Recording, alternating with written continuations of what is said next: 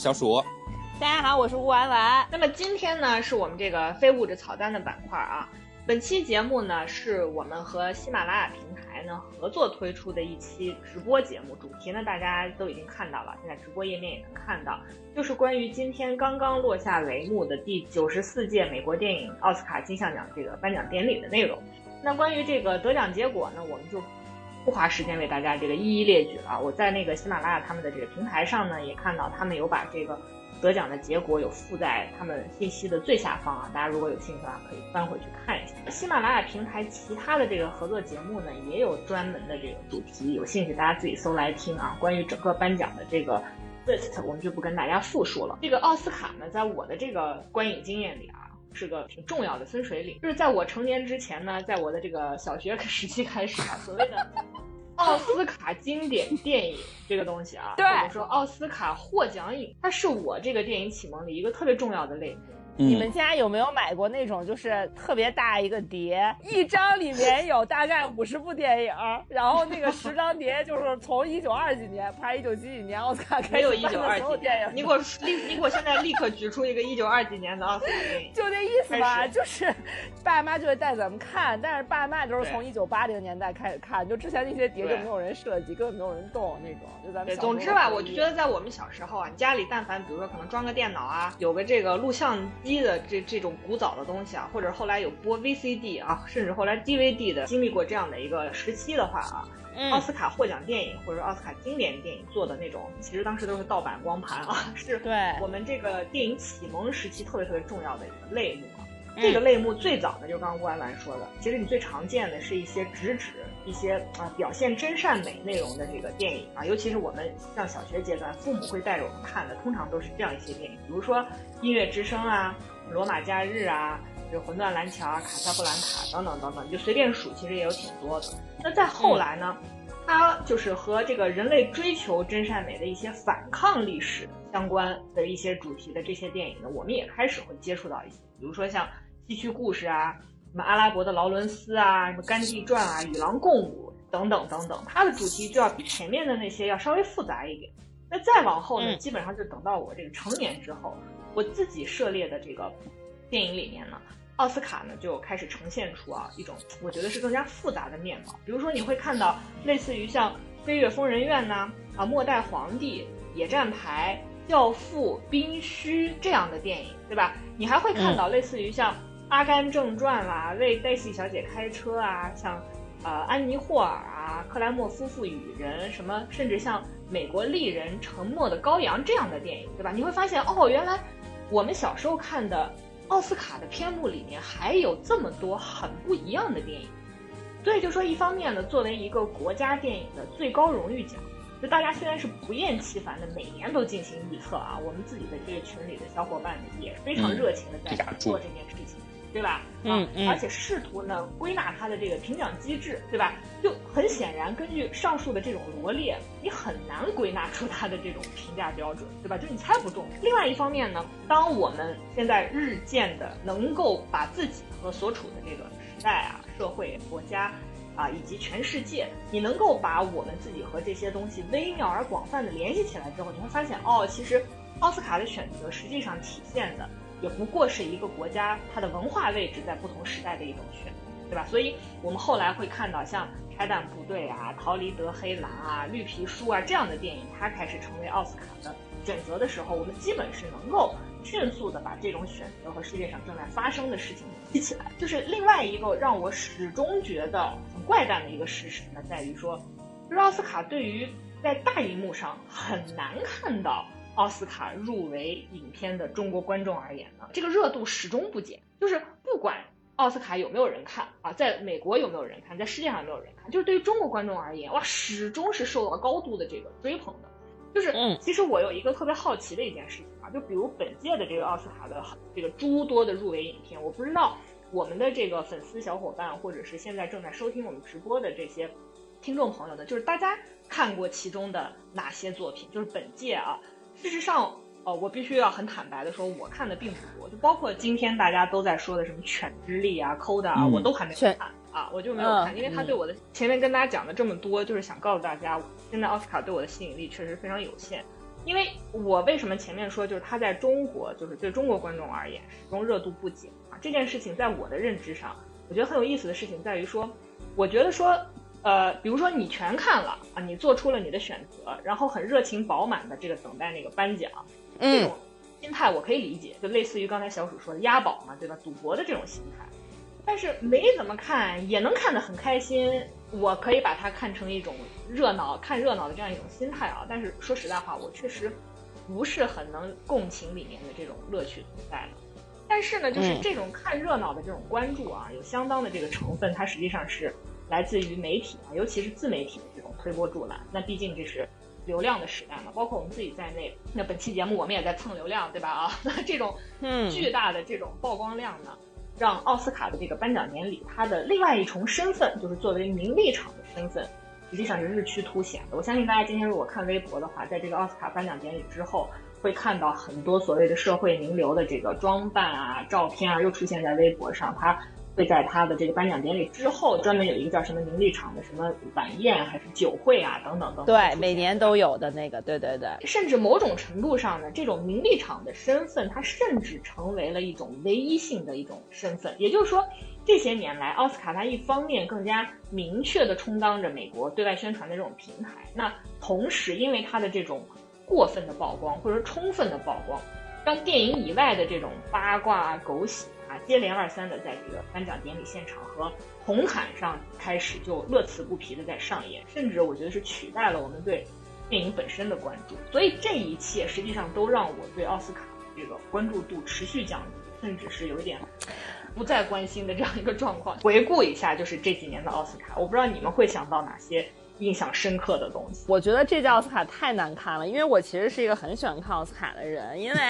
第一，我觉得是它有它的惯性在啦，因为就像刚刚诗人也说，我们经历过童童年时代最佳电影作为一个唯一的。影片质量风向标来支配的童年时代，对不对？我们小时候根本没听过，没没听说过什么戛纳、什么威尼斯电影节。大部分你要说好片子，那奥斯卡获奖年那肯定是一个硬指标，对不对？然后到后来，等我们稍微长大一点了，都会有些让人津津乐道的作品，比如什么九四年的《阿甘正传》vs 那个《肖申克的救赎》，包括到后面什么《指环王》横扫二零零几年我都忘了的奥斯卡。就是你会觉得他之前确实是曾经辉煌过，而且不管怎么样，你要承认好莱坞在全世界的流行文化的里面的一个担当。大家一说好莱坞巨星啊，你就你不管是当哪怕你到现在，你要一说谁谁是好莱坞巨星，你还觉得说哇，那他的咖位是不一样，他可能就是跟吴京啊什么咖位是不一样的。所以就是，就我觉得就也是就是嗯，不管是红毯也好啊，或者是什么 after party 也好，或者是。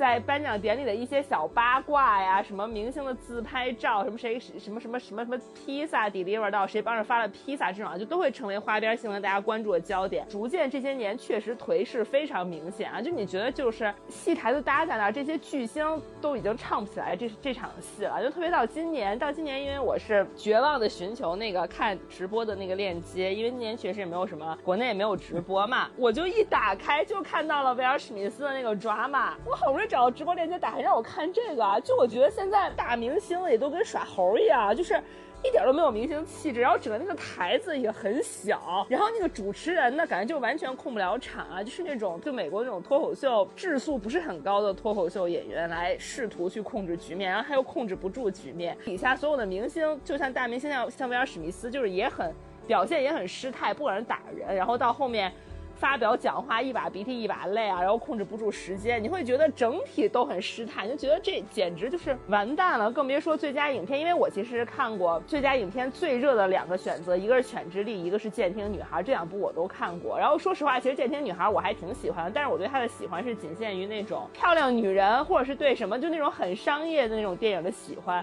但是我觉得她作为一个改编电影拿奥斯卡最佳。影片我觉得就确实是 too much 啊，就是真的不配。然后《犬之力》我看完，我觉得可能比《这些女孩》稍微好一点儿，但是比《断背山》当年那个年年代，我觉得也是差了太远了。就我觉得这届奥斯卡简直就是不值一提啊，非常非常差。我的意思就是说，在这几年，你能这几年就是我我我说的是我们对奥斯卡的这种关注，实际上也是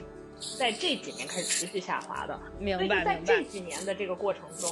你再想起来奥斯卡的时候，就是很难想把它和一部令你印象深刻、感动电影类感这样联系，起来。对，就是谁在红毯上又怎么着了摔了一跤，然后就是你说的在颁奖典礼又发披萨呀，这全都是这些事儿。对对对，是的，本来就上来颁奖说是爱乐之城，结果演员还有什么制片团队都已经上都上了，结果说发错了，我们其实是月光男孩啊，简 直就不敢想象，好不好？简直就是，然后后来他们那个审计公司好像 PWC 还是什么，还出来说明道歉啊什么这之类的，乌龙到这种低级错误 low 到简直就是没有办法接受。啊，然后反正我不知道大家有没有这个感觉，我是觉得最近几年你会觉得影帝和影后的发言，你会觉得越来越政治性不纯粹不单纯。其实因为我觉得你不管你拿到影帝还是影后，这对于你来说是一个特别特别值得纪念和庆祝的瞬间。其实你就应该回顾一下你自己的经历，你从影这么多年，对于电影，对于作为一个电影演员本身的感受就完了，对吧？但是你会觉得最近这些年，不管是什么小李子、华金、菲尼克斯，包括到今年的 Will Smith，对吧？啊，梅丽尔斯特里普这种啊，你就会觉得他们的发言就是特别的政治性啊，就完全可能跟电影没什么关系，就上去就草草感谢一下和你一起合作这部电影的工作人员，剩下就会说一些关于环保的、总统的、种族的这些事情啊，然后特别把史密斯间涕泪横流，我就特别反感啊，然后又结合今天其实。如果大家看直播的小伙伴，你会看到涉及到战争的国家的一些电影工作者上台的时候啊，就是整个奥斯卡就会黑屏放大字报，因为电影艺术本来就是应该很纯粹、很无国界、很艺术性的一个东西，我觉得就真的是对电影的一种侮辱啊！就是我觉得大家就是都是在没事儿找事儿的感觉，所以我觉得这是我最近特别特别反感奥斯卡的一个问题所在。当然，我今天尝试看奥斯卡直播失败了啊，就找了半天这个链接，大家都比较想分享这件事，发现我的梯子不好用啊，那最后就放弃。了，就只能是跟大多数朋友一样，就是最后只是看了一下结果，就是那个名场面嘛，就相信大家都一定都非常清楚了啊。如果你说一定要去问我说最近几年的里面印象比较深刻的，其实刚才有提到弯弯有提到一下的那个 Jennifer 在去领奖的时候摔倒，我觉得那个是也是名场面之一吧，对吧？啊，关键是当时给我的一个震撼是，呃，你本来以为说这种摔倒的场面对于一个不管是明星也好，还是说对于一个这么大的典礼也好。它应该是一个比较灾难性的时间，但没想到完了之后，Jennifer 当时穿的是谁家的衣服？是迪奥的裙子，对，就但是没想到把他捧得这么高了，又变成了好莱坞明星光环的一个瞬间啊！不过他摔的也确实是漂亮，就看上去觉得上确实好莱坞新一代女明星，嗯，还是很有明星气质。但是你说到这儿，我就想起来他在第二年的，因为他那一年是上台去领奖。对吧？他那个乌云背后的幸福线是拿到了最佳女主角。到第二年，他去颁奖，他先是在红毯摔了一跤，然后等到正式颁奖的时候呢，就开始借由这个他前一年的这个摔倒的话题，然后疯狂的就是自己在上面呼各种梗，就是说还有没有人在对我摔跤这件事嘲笑？就下面所有的人的表情都是 Who 他妈 cares 的表情，真的真的跟刚才乌安兰说的那种感觉是一样的，就是大家逐渐的开始把。奥斯卡的颁奖典礼，甚至从红毯开始啊，就当成一个自己的那样一种发表你的政治演说、你的文化论点的那样一个演武场的这样一个状态。其实真的就是场下的那些人对正在发表演说这些人的那个感受，跟我们作为观众的感受是一样的。我们只愿意看你在电影里面的表现，OK？嗯，没有人关心你到底关不关心乌克兰局势，没有人关心你到底关不关心现在世界上的这个浪费问题还是环保问题。对，做好你作为演员的这个角色就好了，好吗？但是这也是为什么，就是。它作为一个颁奖典礼，持续性的会让你感到厌恶，甚至是反感。就是大家诉诸太多他们个人的欲望，做了很多的这种事件营销的这种性质在里边。是的，然后我也就看了后四分之一不到啊。然后我一打开，我看到那个镜头在给主持人镜头，主持人背后坐的是卷福和他老婆，我就明显看到那个镜头扫到卷福和他老婆，然后他老婆看到镜头，立刻把卷福的手拿起来放到自己腿上。我就觉得说你们在干嘛？你们何必呢，大姐？Why why？就太明显了。然后我就觉得真的没必要，朋友们。而且我真的不懂这些老夫老妻啊，就在我看红毯上，底下全都是记者，在那喊什么你看左看右，然后突然就开始激情接吻，然后接吻大概一两分钟啊。我真的我真的我不懂啊，我不懂，就是你们多浓情蜜意，让你们在这儿无法自持，对吧？就好几百个闪光灯对着你，你还能接吻两分钟啊？找角度啊，就是。我觉得，我觉得，我觉得这个是特别符合，就是刚才我们前面试图跟大大家还原一下，就是我们一开始对奥斯卡电影或者说对奥斯卡颁奖典礼带给我们的那种质感的一种回顾啊，我觉得里面是带有一份优雅和尊重的感觉觉得大家都是把它当成一个对电影的褒奖的一个场嗯对对对，现在就觉得像下三滥的这样一个。不懂啊，就是 我特别想说一个，就是我最早最早就包括到现在，我都对奥斯卡这个印象最深的一幕是什么？就确实很早了，就是其实已经是我今天看了一下，发现有点惊讶，已经是二十年前了，就是二零零二年的那届奥斯卡，那是我对奥斯卡可能迄今为止最深，包括也最早的一个印象是什么呢？就是因为那年的那个拿影后的是哈利贝瑞啊，她是靠这个哦《死囚之舞》，然后是拿了这个最佳女主角。但是说实话，她这个片子呢，到现在为止我也没有看过，我一直没有看这个片子。但是为什么我我嗯。就是我会觉得说，这就是好莱坞明星的有一些魔力就是你觉得她很美，你觉得她很起范儿啊，你觉得拿影后穿的衣服特别好看，但是她那个电影你就不会看。我到现在没有看过 Jennifer Lawrence 的那个乌云背后的什么，我也没看过 我就觉得说，哇，好美啊，而且年纪很小，跟我一般儿大，也是狮子座。这样说，我就想起来当年也是，包括看《当代歌坛》、看电影这些杂志啊，里嗯面会看到，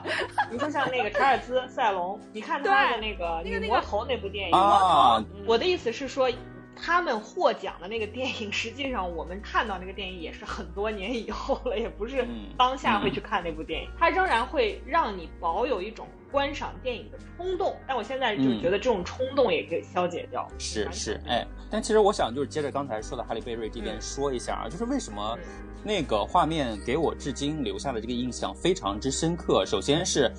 第一个最直观的印象当然是当时就觉得哈利贝瑞惊为天人嘛，就觉得她美嘛，嗯对不对？尤其是当时在国内的这个 呃娱乐圈其实大家穿衣都还很保守的情况下，她当时穿的那个衣服，我印象非常深刻，就是那个黎巴嫩的那个仙牌叫怎么念来着？e e l i a Sab 的那个，对不对？这大概没关系不要把自己艾丽莎搞得跟那个何穗不是一样，不是。不是，没有，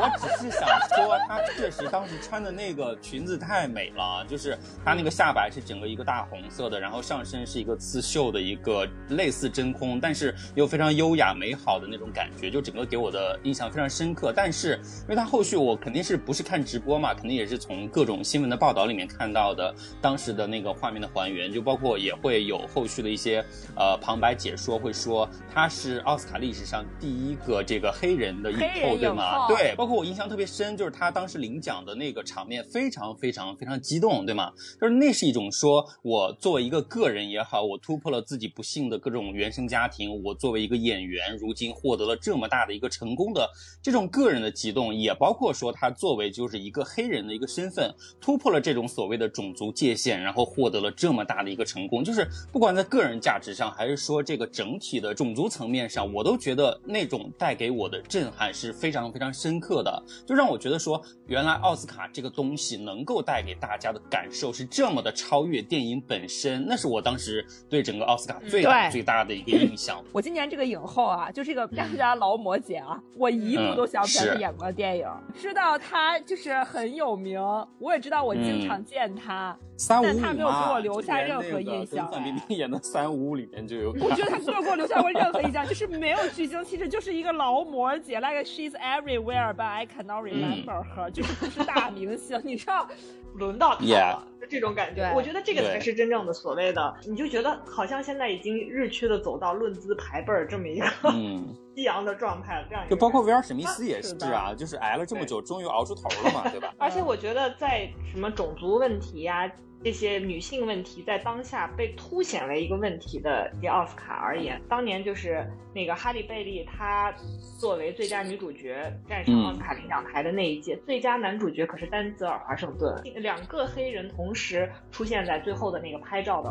画面上的时候，对，对于大洋彼岸的一个中国的，当时应该算初中生而已，嗯你嗯不，会觉得这有什么问题，你不会觉得种族问题是一个问题。是是是是是，而在这么多年后.它却凸显成为了一个问题，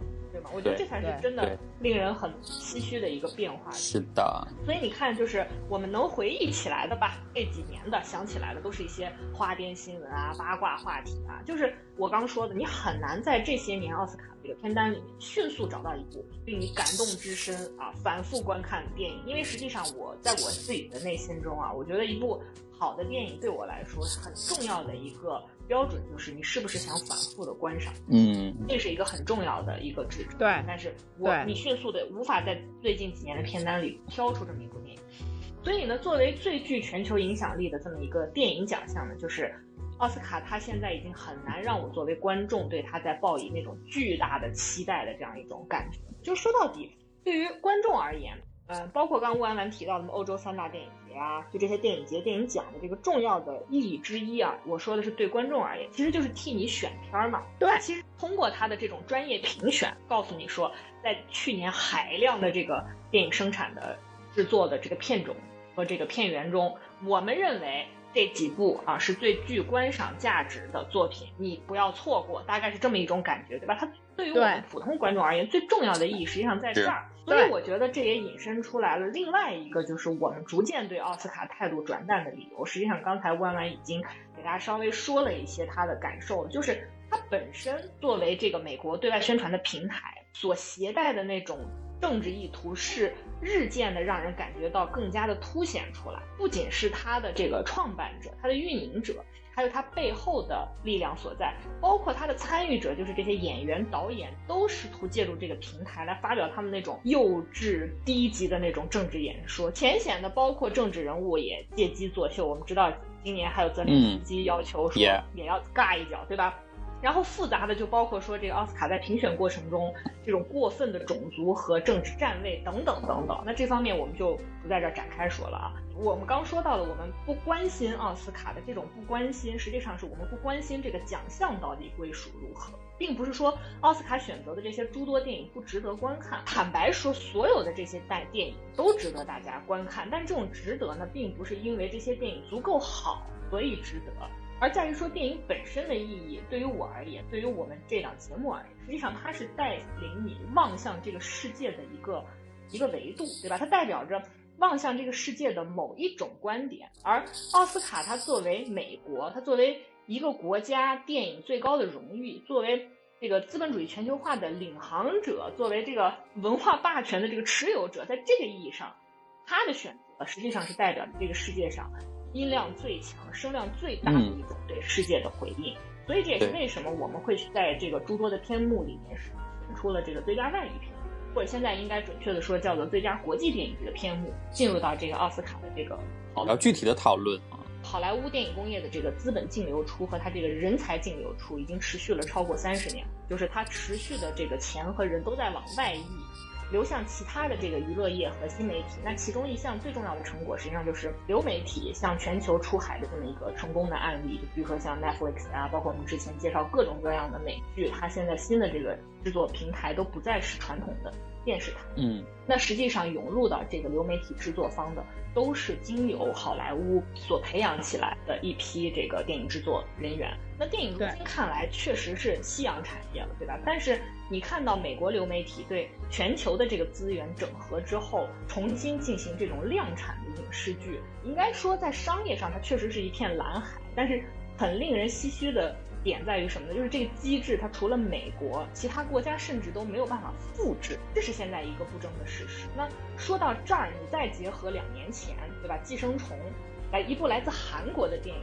它作为那一届的奥斯卡最佳外语片的同时，它还摘得了那一届的最佳影片来看，基本上是可以感受得到，就是好莱坞它所代表的美国电影工业，它试图重新获得它一种世界性或者全球性的这种反应和这种企图的，能够足以说明在此之前，实际上我们刚说的奥斯卡，它原本作为一个国别性的奖项，它所代表的好莱坞的这个制片工业。它的这个世界性的这种衰微是一个很明确的事实，嗯、对吧？就是它的影响力在全球的影响力是在逐渐下滑。那虽说奥斯卡是最具全球影响力的这个电影奖项之一，但是呢，这里要跟大家再次强调的是什么呢？就是奥斯卡它仍然是一个国别类的电影奖项，就是它甚至不是 A 类的国际电影奖。嗯、刚吴安澜说到了欧洲三大奖，对吧？什么戛纳、柏林、威尼斯。嗯，那奥斯卡的它的这个颁奖时间呢？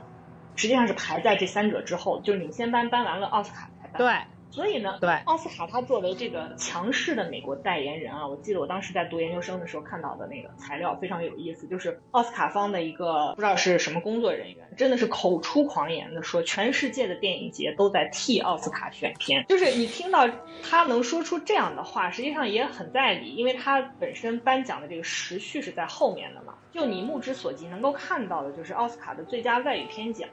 仍然是很多美国之外的电影特别热衷角逐的奖项，Like Us，对吧？嗯就是当然是离不开得奖它必然带来的那种商业价值，但是我觉得它同时象征着一份来自第一世界的那种文化认同，对吧？或者说权力世界那种自上而下的认同，就是爸爸认同我，不好意思，不应该这么讲啊，但是就是你觉得是一种就是位阶高的那一方。对一个正在往上爬的位阶低的这一方的一种认同感，其实是一种上供的感觉，我觉得。对，有一种这种感觉吧，所以他才说是大家在替他选择，那么跟选妃一样，对吧？但是在这里很想跟大家再多说一点的是什么呢？就是讨论过，就是尽管奥斯卡它的这个运作和它的影响力彰显着一种啊所谓的世界性，但是美国本土观众实际上他对电影的这个接受程度远不具备这种国际性。就我觉得这一点可能跟大家普遍估计的不太一样，就是真正被美国观众普遍接受的外语电影是《卧虎藏龙》，就是你要想，它到了《卧虎藏龙》外语片才真正在美国打开了本土市场。这部电影当然毫无疑问是那一年的奥斯卡的最佳外语片奖的得主嘛。美国的这个本土观众的这个国际性程度实际上并不高。今天我跟乌兰完也佐证了这一，就是对他在很长的时间内，他的本土观众是。呃，几乎是不会看外国电影了。之前你会看到我们在进口这个外语片的时候呢，实际上都要对它进行译制，就是配音。你要你，所以为什么会有译制片这种类型？这个类型在所谓的世界第一大电影制造国美国，实际上情形也是一样的，就也要进行抑制才能进行上映。所以我今天查到一段资料，更加有意思的是，真正在美国受到大家认可的外国片啊，我们不说外语片，是印度电影。因为印度讲英语，所以在美国更加被接受的是印度。所以像《卧虎藏龙》的成功呢，它实际上不只是标志着就是这个外语片能够打入美国本土市场，而且取得成功，也意味着呃新一代的这个美国观众，其实跟我们也差不多，就是他是靠网络培养起来的一代观众，他是通过看字幕来看电影。对，但是对对吧？所以我们能够习惯这件事。但是你比如说，我觉得大家美国人是不习惯的，其实包括我们的父母，我们的父母也是不太习惯看字幕。我觉得到现在，其实美国人也不爱看。就我觉得美国人就是很自以为是，对吧？很 他们就觉得自己最牛逼，对吧？我干嘛要 费了吧劲？我还要听外语，我还要看字幕，我谁？老子英语难道不是全世界唯一的语言吗？啊，他们肯定是百分之九十九人这么想啦。你要这么想，他们不会存在什么字幕组什么这个东西，对不对？字幕组，我哪怕会觉得说，其实到《寄生虫》那一届，哪怕他都已经拿了奥斯卡最佳影片，他在美国是没有排片量的，朋友们，没有人会电影院看的。真的，nobody will 去看，我干嘛要看一个韩国电影？然后里边都前轱辘转后轱辘转的，我我我还要看字幕。我图啥嘞？就没有人会去看，然后也没有人会去讨论这件事，真的不会有。就在美国，其实是两个阶段，一个阶段是在二零一零年代初，就一零到一二年那个时候，还有一个阶段是在一八一九年那个时候嘛，就两个阶段。然后前个阶段我去的是一个中部，就是很不呃 open 的一个城市，叫叫圣路易斯嘛，不会有国外点的。绝不会有，就是这个城市里面没有印度电影，不是，就这个城市里面啊，电影院都没有几个，你知道吧？就是那种市市中心的万达广场，就是，然后那个。所以他叫有万达的地方就是市中心 啊。对啊，你不要给人 做广告了。他的电影就是那些呃漫威那些大片，我不知道那个时候有没有漫威，我也不知道。反正就那种就是好莱坞大片。但是我印象很深，我在那儿看过，可能跟国际电影稍微沾点边的是《少年派》。我《少年派》是在那里看的，但是那已经是他们很主流他不是里面的电影。对，然后我也没有听懂啊，因为他他他放美国电影也没有字幕啊，朋友们。就咱这个还是印度，还是印度人演的，我就没有看明白啊。然后时光闪回到一八一九年的时候，我当时去的是纽约啊。时光是闪回到一八一九，时 光前进到一八一九年。他现在想象自己是闪电侠。一八一九年是二零一八和二零一九年，不是一九，不是一八一九年，不是我的一九一九啊，是我的二零一九。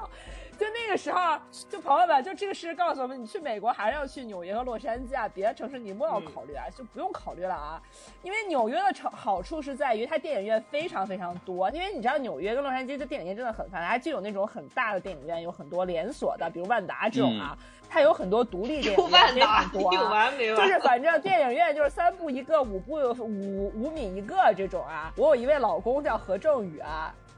你当时离婚了吗？已经，当时有一位，我也想不大起来他。就我这位老公当时有一部现象级韩片在韩国上映，叫《与神同行》。朋友们，《与神同行》我是在缅甸看的。你看，这个一个缅甸都看好，可见与神同行，可见与神同行在全球票房很逻辑了，成功，对吧？然后就是我当时就印象很深，是在时代在时代的广场啊，有有的时代广场。有一个类似于万达这种连锁电影院，你知道吧？然后呢，就有与神同行，而且它其实排片排还满满，它可能有两个厅，每天可能大概能排七八场与神同行。然后与神同行不就是什么凹什么 with God，就是也是 A 开头的。然后我去那儿自助买票，我就买错了，就买成了那个雷格利斯科斯科特那年的金钱世界，就什么 All Money 什么什么什么 In the World 啊，我就买错了。这都能买错？我都买错了，我还看了一个就是我不想看的电影，但我觉得还挺好看的。但是《与神同行》然后第二天也看上了啊，所以那个时候，如果就是我感觉你在纽约想要看一部很有声量的外国电影，你是能看到，是因为纽约有韩国人，纽约有印度人，有 纽约有主要它是移民城市嘛，对，所以你还是能看到，但你在美国的其他地方根本看不到。然后你就哪怕像《寄生虫》这种热度电影，我印象非常深，当然也是非常 selected，就是它会有选择性的上映一些院线，因为美国电影院都要盈利嘛，知道这个赚不到钱，对吧？也只有韩国人去看，他不可能铺的像漫威年电影那么广，觉得奥斯卡金像奖怎么怎么样了，不是那么回事儿。他可能领了奖以后，又有几家影院补着上映一些，拍一些片子，大家有好奇心的能吸一波钱，但是真的很少，票房比起跟其他正统的美国电影比起来，这哪怕拿了奥斯卡的电影。也是凤毛麟角，没有人 nobody cares，真的没有人看国际电影。嗯嗯嗯。而且事实上，在美国上映的大绝大部分，或者说是呃好莱坞制作的绝大部分电影，并不是奥斯卡入围的这些电影，它是那种量产特别多，就是恨不得每星期都有好几部会出现的那种 B 级片啊，或者是成本更小的那种电影，类型片、恐怖类的啊，甚至是带有色情的等等等等，这些电影实际上真正构成了美国庞大的电影。刚才我们跟大家分享了，就是这几年我们对奥斯卡态度的这样一种变化啊，我们也跟大家试图分享了一下，就是为什么我们比较关注最佳外语片或者说最佳国际电影 whatever 吧啊，这个片目就正如我们本期题目说到的，就是呃这个最佳影片有多保守，那最佳外语片就有多猎奇啊。因为说起来，我觉得很确实很有意思，就是奥斯卡本身的这个就它的这个投票机制来说啊，我不知道我们的听众小伙伴里面有多少去了解过它的这个投票机制。虽然说它这几年实际上是加入了所谓多轮累加投票的这么一种机制，而且它把它的这个评委的构成呢也变得更加多元化，但是它仍然呢是具有一种非常稳定的主流性和保守性的这么一个特质。为什么呢？你要知道它有一个硬杠杆，就是它规定了你每年必须要看完三分之二的美国院线上映的电影的这些评委才有投票的资格。就啥意思呢？呃，能满足这一条件的只有已经退休的昔日的好莱坞的从业人员，对吧？不然你根本年纪大嘛，时间、最重要的精力和金钱去做这件事。所以我们经常能够听到这样的玩笑，就是说奥斯卡实际上是在比弗利山的这个豪宅里头投出来的，就是那些有钱有闲的好莱坞成功人士的选择，而不是现在仍然在一线去搞制作、搞发行的这些影。所以呢，由此可见，就是你完全可以想象得到，由他们选出来的外语片是特别能够代表那些有钱有闲的好莱坞成功专业人士。看待世界的这个审美和文化取向，对吧？那么本届的这个奥斯卡最佳外语片的入围影片，我不知道大家有没有在这个比较呃边缘化，我们经常说镶边的这个啊奖项的入围影片里面有没有一些了解啊？更正啊，人家已经叫最佳国际电影了啊，对，必须叫国际电影了，对 对，原来 foreign 已经太过时了，已经不能用了，对吧？嗯，好，说回来哈，就是呃，大家知道，就是今年的这个最佳国际电影呢，最终入围的也是五部嘛，对吧？然后等一下每部稍微的情况会给大家再稍微再说一下的。然后其实，因为大家如果了解现在奥斯卡的话，会知道它其实在去年年底的时候就会先出一个入围的短名单，就相当于呃，它是每个国家推荐一部嘛，对不对？然后其实是九十多个国家都会去推选自代能够代表自己国家的一部片子，然后呢，它会进行一个初选，初选之后呢是有一个。今年呃，其实是十五部作品的一个短名单啊。那但是其实，因为我们在最开始的时候，其实弯弯那边也说到了，就说呃三大国际电影节，对不对？然后甚至也说了说，很大程度上被好好莱坞认为是给他们推送作品的一个感觉啊。但其实你从今年的这个入围的外语片来说的话，这个印感觉的印证是非常明确的。因为什么呢？就大家知道，这个三大所谓的欧洲国际电影节里面，戛纳啊是其实相对来说是比较先锋的啊，这个风格化是比较先锋的，包括包容度是比较尖锐一点的啊，这种概念。其实如果你去翻他去年确定的那个入围的十五部短名单的话，你会发非常惊讶的发现，其中的九部都是。去年在戛纳电影节上进行展出或者说参赛的作品，我觉得我在看到这个信息之前，我是没有想到这一点的哈，就是觉得说，在外语片或者说国际电影的这个领域，原来。戛纳对于好莱坞，对于奥斯卡，原来是这么重要的一个基数层的一个选拔，对吗？又很神奇的是，去年获得戛纳最佳电影的这个作品呢，是我们可能很多人听到，但是没有去看完的这个钛啊，就金属的那个金属元素的那个钛，但是它又没有入围，这个甚至十五部它都没有入围，对吗？因为有一种感觉，就是说又没有那么太这种电影也太 challenge，比国立山这真的不行，真的不行，就点上都有我把哎，关键是你知道特别奇怪，特别。巧妙在于，他们看《犬之力》，他们都觉得 too much，他们觉得太闷，can't get，理解不了，看不下去。我心想说，你们这些人，哎，你们都是专业电影从业人员啊。就你怎么能说一部电影就是，而且很正常一个剧情片太闷，看不下去？我心想说，我的 fuck，你们不是 你们不是一般的电影观众，你们是奥斯卡，就是你们是从业者呀。我觉得就是就是弯弯能这么说，你们不能这么说，对 吧？对，没错。但是总之这是我的一个感受啊，就是既想要先锋，但是呢我又没有办法那么先锋，就是非常明确的一种矛盾感啊。这是我观看整个十五部短名单里面的一个体验。然后完了之后，就真正最后。入围的其实是五部嘛，就是其实今天去角逐最终奖项的也是这五部，然后每部的信息我稍微给大家说一点啊，然后后续的话我们也会分着每个人去给大家大概讲述一两部的内容啊，包括一些其他的一些信息。那首先呢，大家也知道了，就是今天得到这个最终国际电影大奖的是这个《驾驶我的车》啊，然后这是部日本电影，然后也是近几年呢又一次夺得这个。最佳国际电影的亚洲电影啊，对吧？就是上一部我们还记得非常清楚嘛，对不对？就是《寄生虫》嘛。但是包括日本，其实它曾经呃在之前，其实它有过一次这个最佳，当时还叫这个最佳外语片啊。所以这其实是日本历史上第二次拿到奥斯卡的最佳国际电影的这个奖项。然后《驾驶我的车》这个电影呢，是滨口龙介自己去编剧并且指导的。这个主演的演员呢叫做西岛秀俊。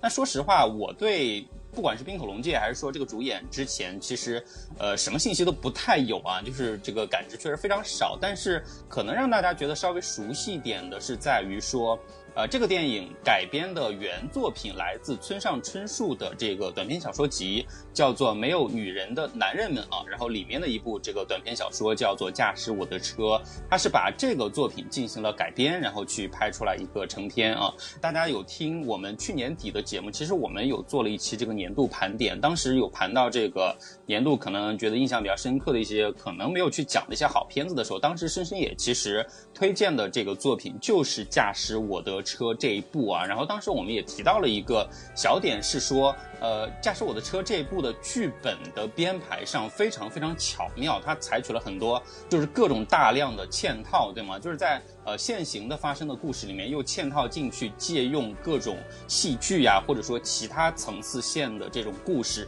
各种包裹啊，然后用各种隐喻啊、各种演绎的方式，就可能会传递很多很多可能超出你看到的呃这个单纯的影像素材本身的一些信息啊。所以其实它是一部非常费脑子的片子啊，就是你初看的话，可能有很多很困惑，包括你会觉得它非常冗长，然后节奏也推进的非常非常慢啊，但是。呃，我觉得也不妨碍它除了我们刚说到的这个剧作本身在剧本编排上的一些巧妙之处之外，然后你多看几遍的话，我觉得还是能够从这个电影当中，呃，感受到很多就是你来自对这个世界的更加个人化的感受，然后在这个片子里面可能得到一些验证啊。第二部是这个意大利的一个片子，叫做《上帝之手》啊，《上帝之手》呢，其实它是去年的这个威尼斯过来的，去年拿了这个威尼斯国际电影节的这个最佳评审团大奖。然后这个导演呢，索伦蒂诺啊，但他名字我不知道为什么一直叫起来，我觉得非常拗口，所以我叫他锁子哥。这个导演呢，确实他是一个个人风格非常非常强烈的一个导演啊，就不光是在这个影片的影像风格上，包括他叙事的风格，对不对？包括整体的片子的对白，各种风格上面，我觉得都是非常独树一帜的啊，也是可能评价非常两极的一个导演吧。就喜欢他的人呢，可能喜欢的要死要活，就比如说婉婉这样的，对吧？每天叫着喊她老公啊，然后当然。当然，我自己个人也是挺喜欢他的。然后，包括他之前，呃，深深也给我们推荐过的一部叫做《年轻气盛》啊，当时我们看了都觉得非常非常棒啊。包括其实他自己其实早几年就已经拿过一次这个奥斯卡最佳外语片大奖了，就是当年《绝美之城》，对，也是非常值得看的一部片子。啊。包括他不光拍电影哦，他还拍这个电视剧啊，比如我我我跟大家讲，教宗，呃，还有年轻教宗，我才女友，我太爱了年轻的教宗朋友们，大家一定要去看。就如果你。你小时候爱过裘德洛，后来又被他毫不自制的生活方式打击到了 主要是他的年轻的教宗，年 年轻的教宗真的是一个，就是裘德洛的回春之作啊！他这个角色太适合他了，而且这个这个电视剧太美了，太。宏大太有禅意了，但他的那个审美哲学非常一致。就是如果你喜欢我天才女友，你一定要去看看索伦蒂诺的作。是，嗯嗯。我和乌安完还一直提上议程，但是没有制作的，就是关于黄晓明想成为但是没有成为的那些 男人们。这个年轻的 教宗里边的裘德洛就是之一。整容，拉皮手术刚刚成功之后，还有还有你的驾驶我的车里的男二啊，都一样，都是都是那个类型的啊。嗯，浓眉大眼。好，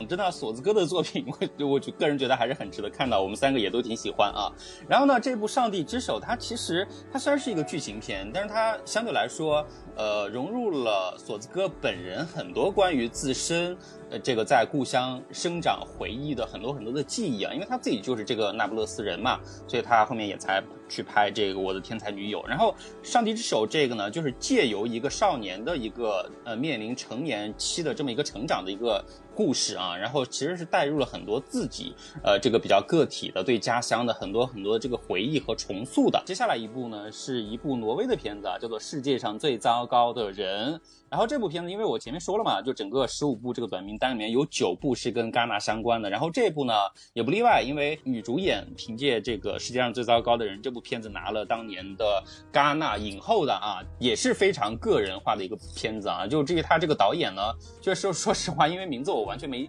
听过啊，就也不给大家具体去叙述了，因为实在是不知道什么样的情况，因为他确实是挪威这个大家很地方性的导演对对，比较小众的，比较 local 的。是的，这个领域里面，对对对啊。然后这个片子其实也是他自编自导的啊，然后是一个偏喜剧的电影啊。这个片子是属于这个导演，他是有一个个人的奥斯陆三部曲的。然后世界上最糟糕的人这一部呢，是属于他这三部曲的最终章，就相当于是第三部啊。然后整个他的这三部曲其实都非常紧密的跟奥斯陆这个城市联系在一起的，把自己生长的这个城市的各种场景跟这个个人的记忆交杂在一起，呈现出来的一种。影像可以把它简化的理解成为一个挪威版的《三十而已》的一个故事，就是看一个北欧的快到三十岁的一个女人，就是在如何去寻找自我的这条路上，它也是一定会存在很多的这个挣扎和徘徊的瞬间嘛。如果对女性故事啊这种感兴趣的话，我觉得这个片子确实也不能错过就是了。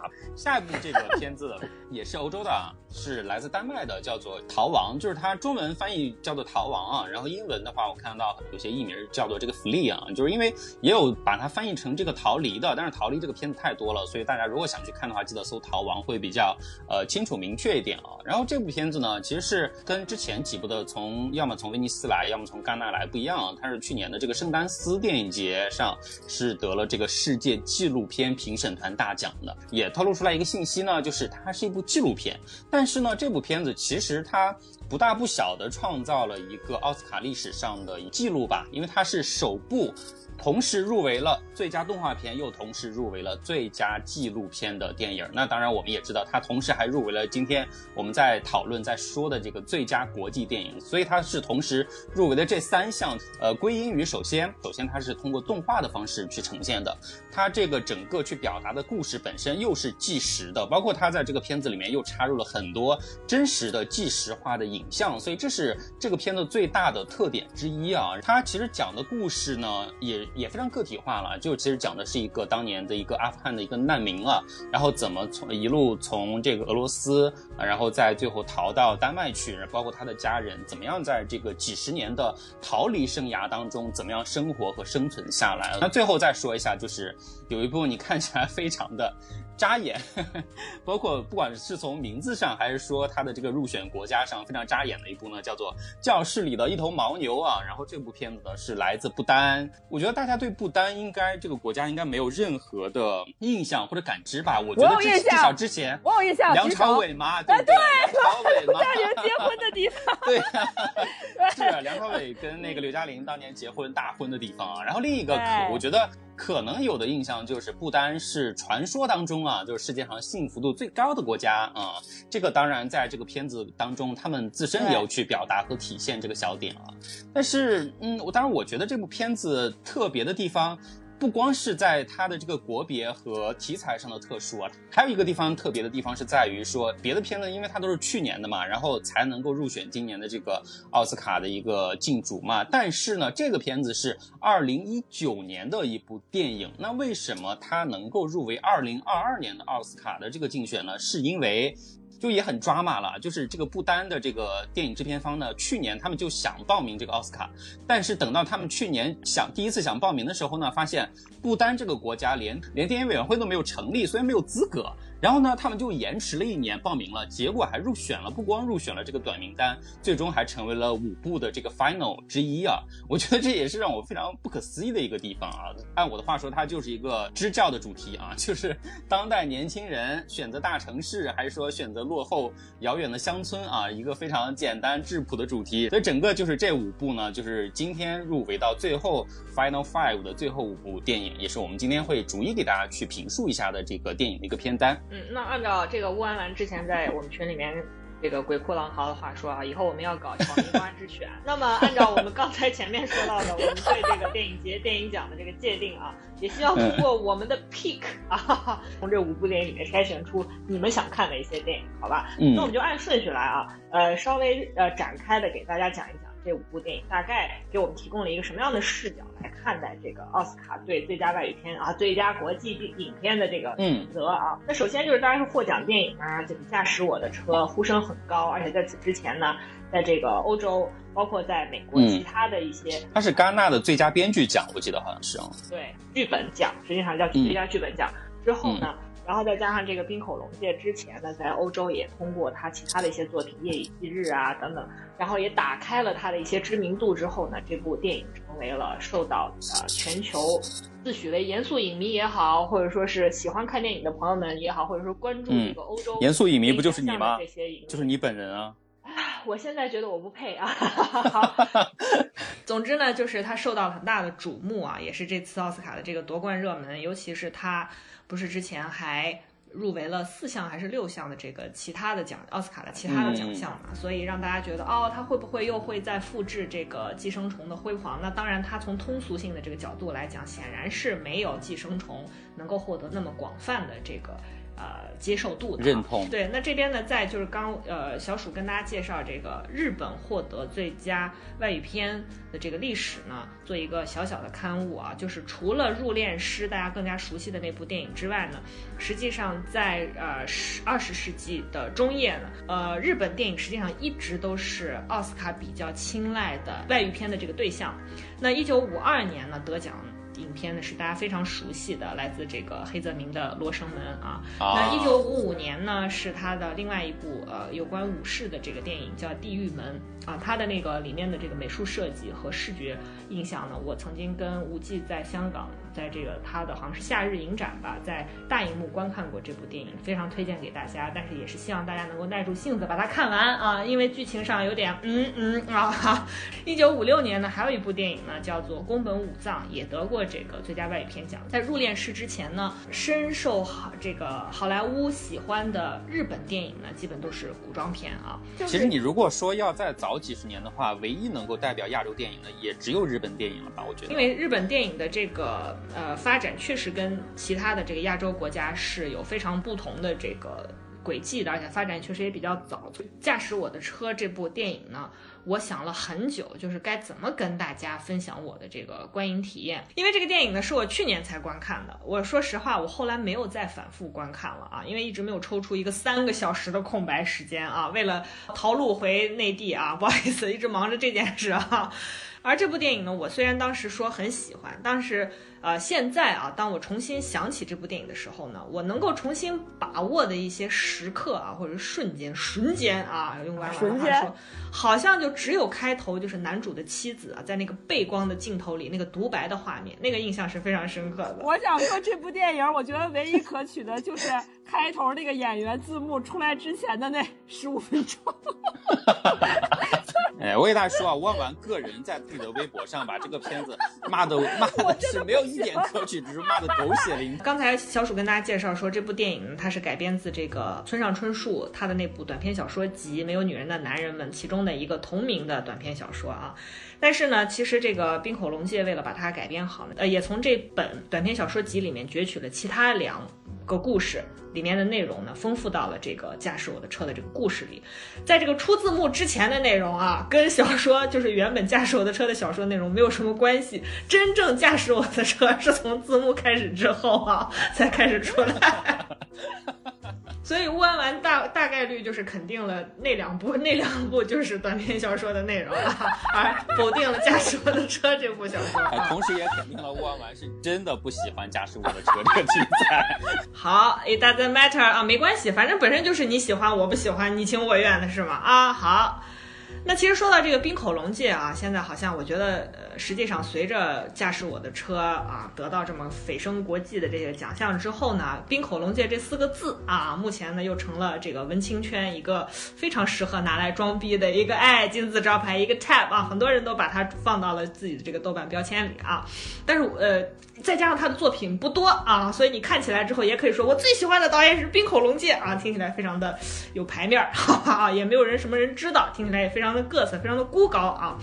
这个冰口龙介呢，实际上他现在被这个电影学界啊，主要是归纳为所谓的日本第二次新浪潮的一个代表人物啊。不好意思，日本这个电影已经发展到第二次新浪潮了啊，我们都不知道。好，他的恩师呢，实际上是另外一个在当下相对来讲知名度更高的一个导演。我相我相信很多小伙伴应该听过他的名字或者看过他的作品，叫黑泽清。那他的这个恩师黑泽清呢，实际上他。呃，自己有带领一支就是很年轻的电影团队啊，那这个团队呢又被这个学界称为这个日本电影第二次新浪潮的青年团队啊，他们实际上很擅长一种特定的形式，我不知道之前有没有这个呃小伙伴看过，就是那个谁苍井苍井优演的一个电影叫叫什么之妻，我忘了，就是和那个谁演的。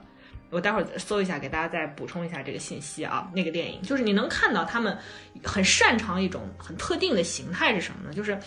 他们把这个日常生活的情节剧啊拍得像恐怖片一样。我不知道弯弯看和小鼠看这个驾驶我的车有没有这种感觉？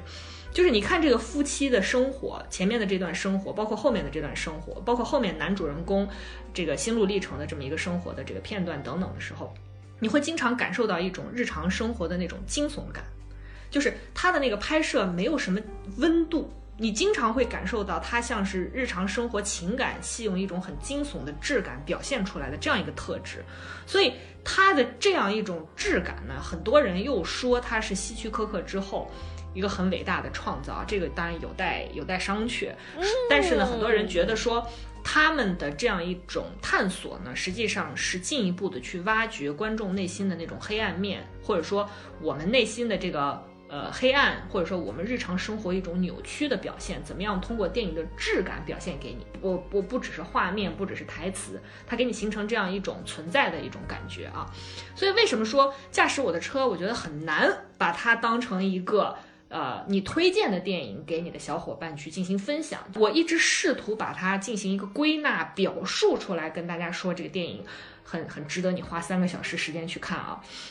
但是我也很难去把它进行这样的一个用语言的分享介绍给大家，就是我觉得它很难把握。一个是因为刚才小鼠也跟大家介绍过了，它在剧作层面呢有好多个文本呢互相的嵌套在一起，对吧？另外呢，就是在它的这个场面调度上，它是固定在几个空间里面进行相互映射的。如果你看过的话，一个是他过去的是在家里面，那后来主要是在他的车里面、公寓里面和他的排练场，就这三个地方。但是它这三个地方又形成了一个非常有机的这样一种映射的关系。就是它是一个特别需要调动观众主动性的一个电影，是的，就你看的很累，就就你得一直去在内心去回应它，感觉这种感觉。对，它就考验你要及时的去提炼你当下的那种感受的能力，而且。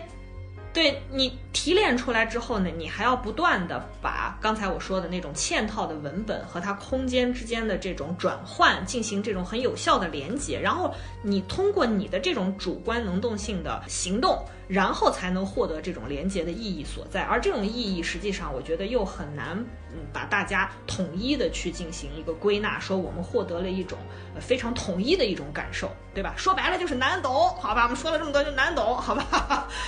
那我们回到刚才我说的这个驾驶我的车啊，刚才我看到群里面有小伙伴说到了，就是黑泽清的那部电影叫做《间谍之妻》啊，那个间谍之妻实际上也是那样一种质感啊，就是把两个人的这个生活和他们在间谍的这个行动上的生活进行了一种互文的关照，然后拍出了一种我真的是觉得很惊悚的感觉，推荐大家看啊。回到这个驾驶我的车，就是。这个故事呢，就浅层的这个叙事而言啊，它很简单，就是用不完完的话说，它不是一个靠剧作去推动叙事的这么一个片子，它就是一个中年丧妻男子自我救赎的这么一个故事。很简单，身为这个舞台剧导演兼演员的，我们就把他叫做家福吧。这个男子啊，无论他是在这个性的方面，还是在这个艺术创作方面，他都和他这个身为编剧的妻子。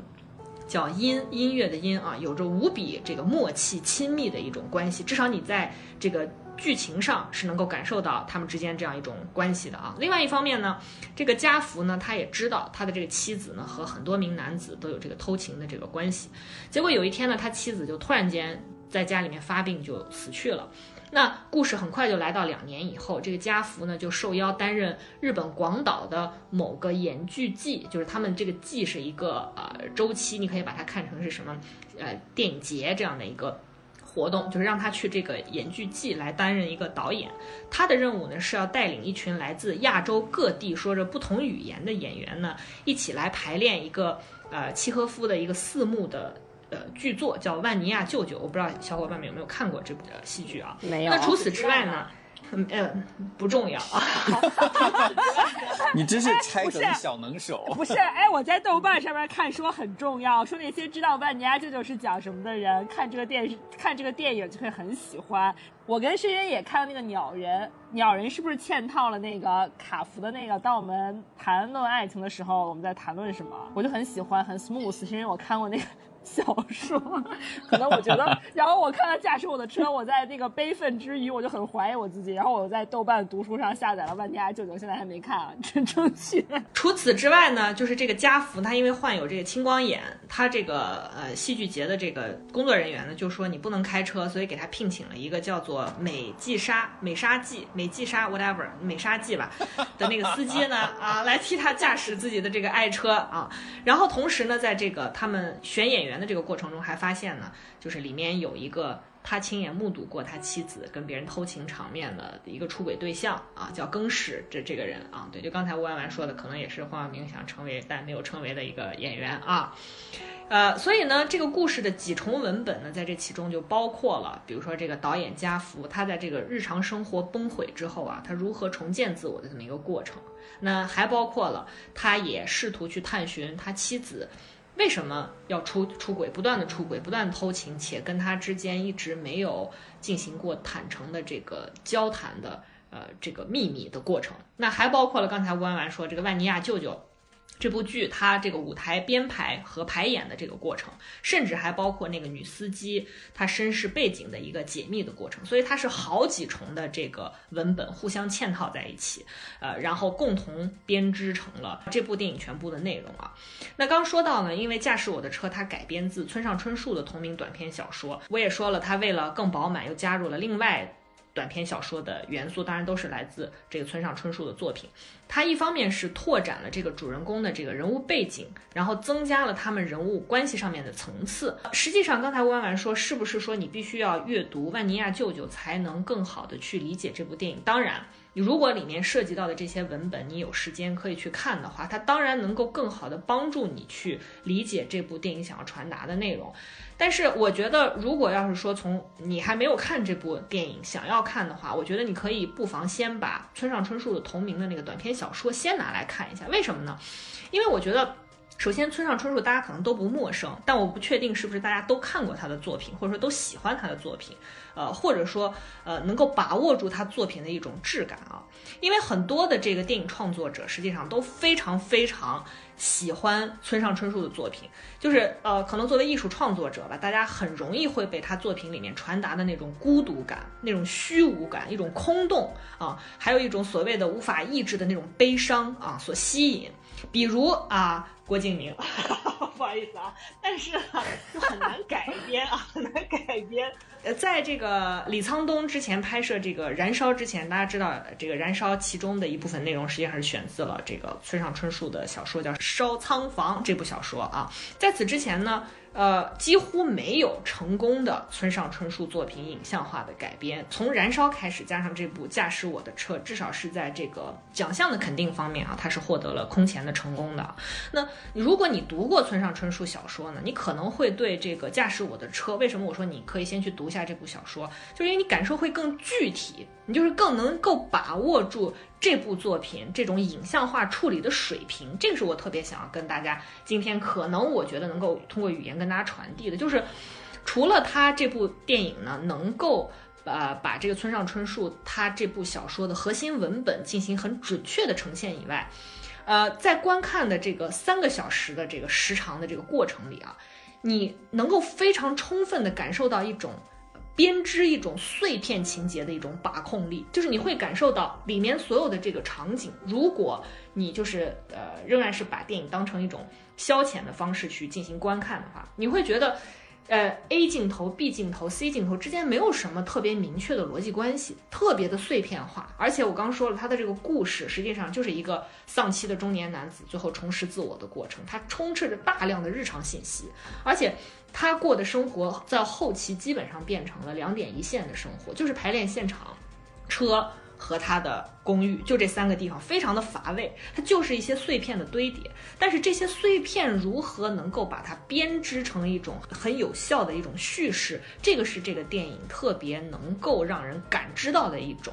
呃，处理的能力就是为什么我推荐大家先去看一下这部短篇小说，你可能更能够感受到，呃，这种感觉。你在观看过程中特别能够感受到的一种静谧的、沉稳的，甚至我觉得有点老态龙钟的那种叙事节奏，就特别四平八稳、特别沉得住气的那么一种叙事的过程。尤其是在波斯抽检的这个过程中，他经常会很意外的流露出一些让你哇毫无防备、突如其来的那种对信息的那个。呃，获得的过程，但是即便是在那样一个瞬间，他在前面的铺陈和在后面的交代的过程中，都没有流露出一丝的那种情感上的波澜，就是导演本身没有在他的拍摄中去投入过多他在这个过程中，呃，带有的那种拍摄的情绪，而是让你自己去调动你的呃主观的能动性，去把它组织在一起，去感受这其中的意义所在，所以。如果你还没有看过这部电影，或者你打算重新看这部电影的这个小伙伴，我特别推荐大家去留意啊，就是尤其是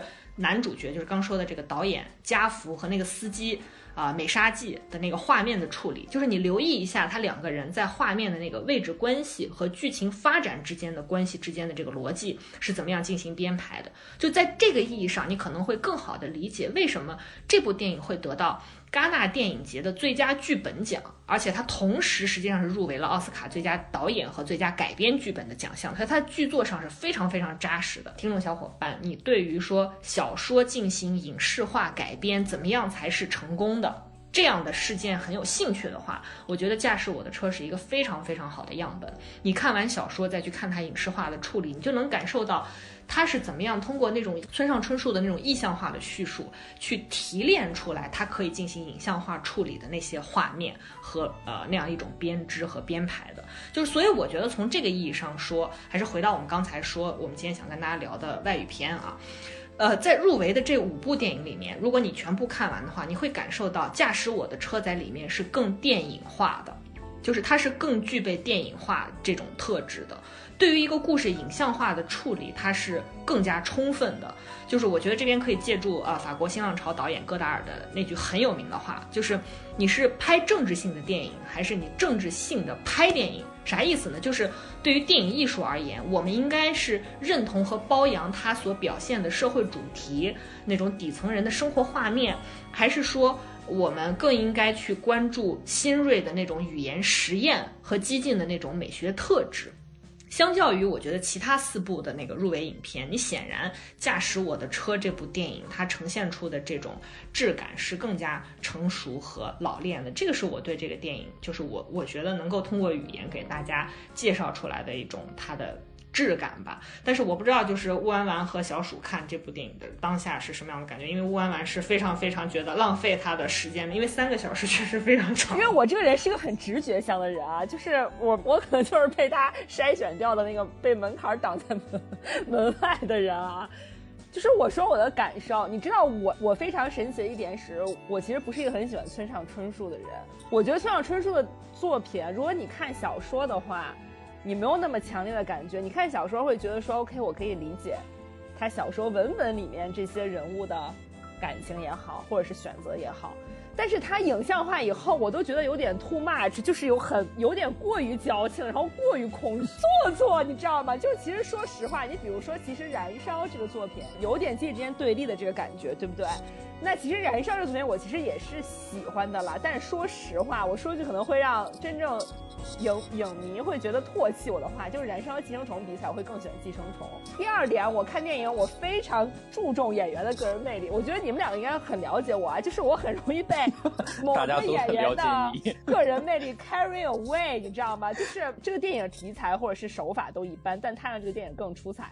但是驾驶我的车哦，就从我的角度来看，我觉得男主、男主和男主的前期表现是 OK 的了。但是我给你讲那个女主和男二哦，就他们俩表演，我一分钟都看不下去，我很讨厌。就男二，我会觉得说，因为他那个角色其实也很工具性啦，我觉得。但是我觉得女主啊，我好讨厌女主，她完全加重了这个电影的整体的矫情和故弄玄虚，你知道吗？我觉得他就是没有必要的臭脸，没有必要的做作，没有必要的演。就我觉得从头到尾，我都没有真正能够感受到他所展现这个角色的。情感内核，就到最后他在雪地里面挖房子，我都想抽他。就是我觉得说，我都看到最后，你让我看到这，我真的觉得他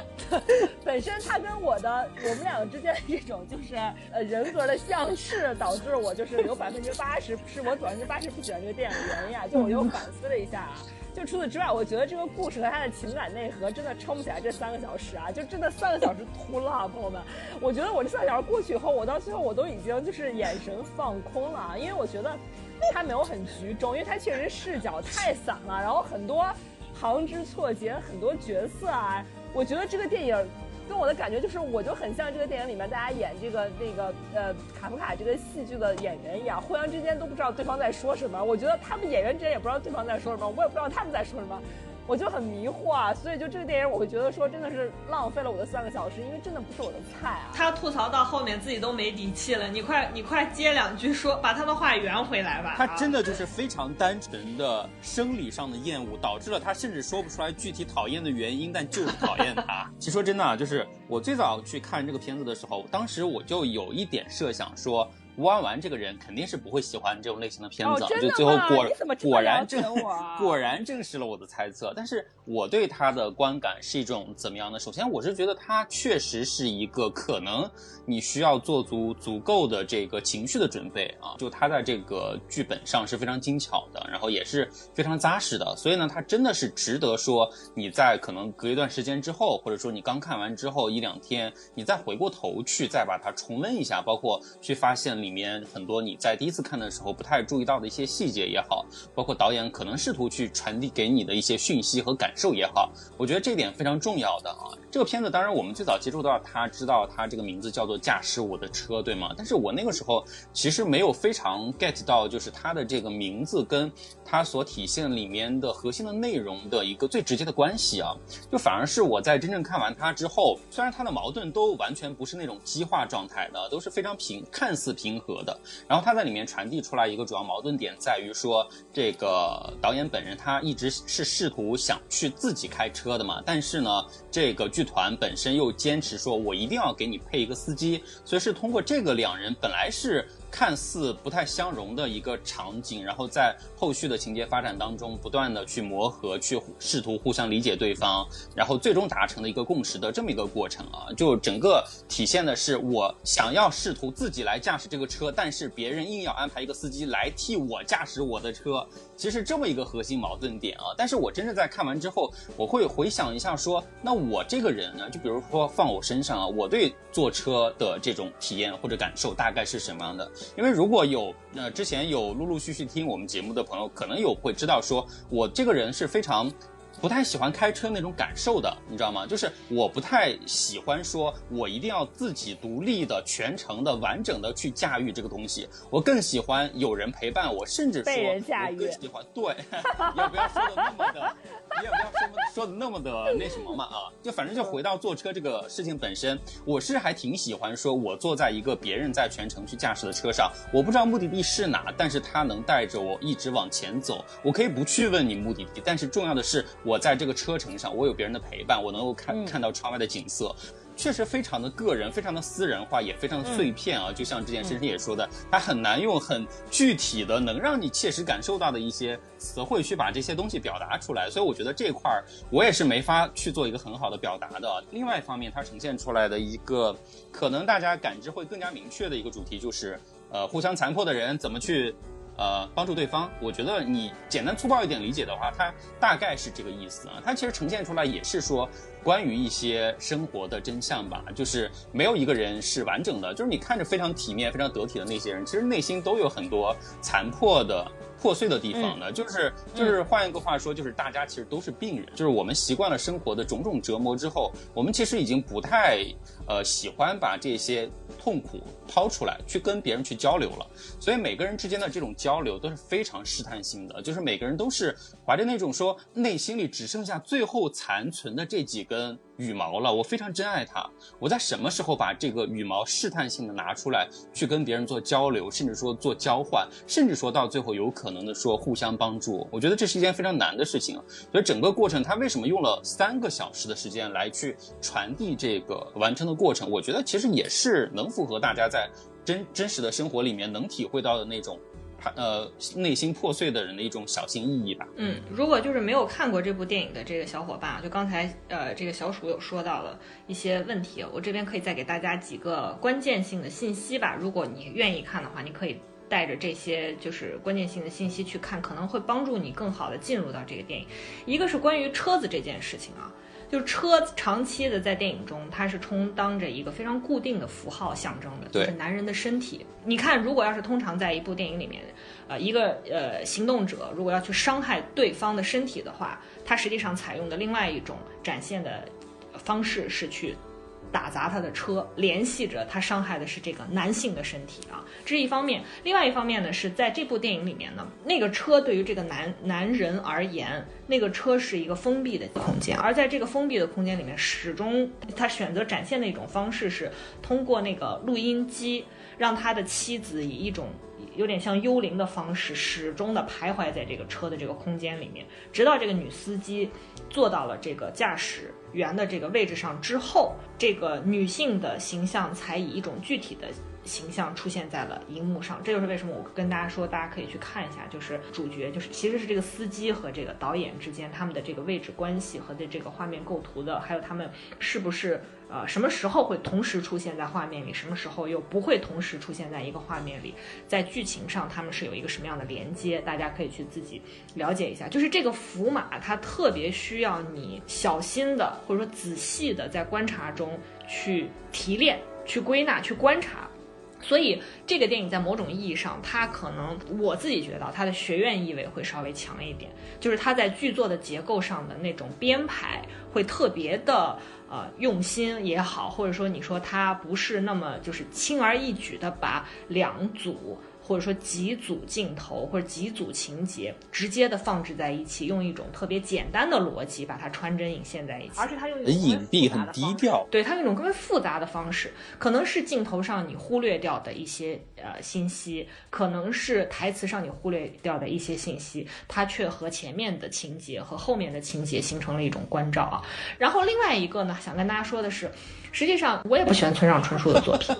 你看看，就是我们是试图去理解这样一部电影的，而不是你。这仍然是我说的，就你并不是因为好而看这部电影嘛。他们有一个很明确的结构特征是什么呢？他一直在试图去解开一个人内在情感的谜题的这样一个诉求的。就是，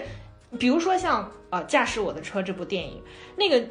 导演的妻子为什么在他们痛失爱女之后？跟她的丈夫一直保持着很亲密的身体上的互动啊，还有事业上的互动，但是同时她又不断的出轨。但同时，他们都还能把这个家庭经营的让他表面看起来非常的甜蜜。什么样的内心情感在其中在作祟？实际上到最后，最后是不是他简单的能够归结为一二三四条？不是的，这就是人最复杂的情感结构导致的。而我觉得这种情感结构，每个人看结合他自己的情感经验得出来的那个答案的过程，就是你的解题思路是不一样的。对，这是一方面。另外呢，就是包括这个那个司机，你看他就是。呃，万万跟大家说的，他觉得这个女的真的莫名其妙，对吧？那种那种冷漠，那种冰冷啊，让你觉得莫名其妙。但是。后面说，可能因为他曾经遭受过的这个来自原生家庭带给他的创痛，是不是能够解开这个谜题呢？不尽然，因为他们的这个戏剧的排演是在广岛，我们知道这跟日本的核爆二战，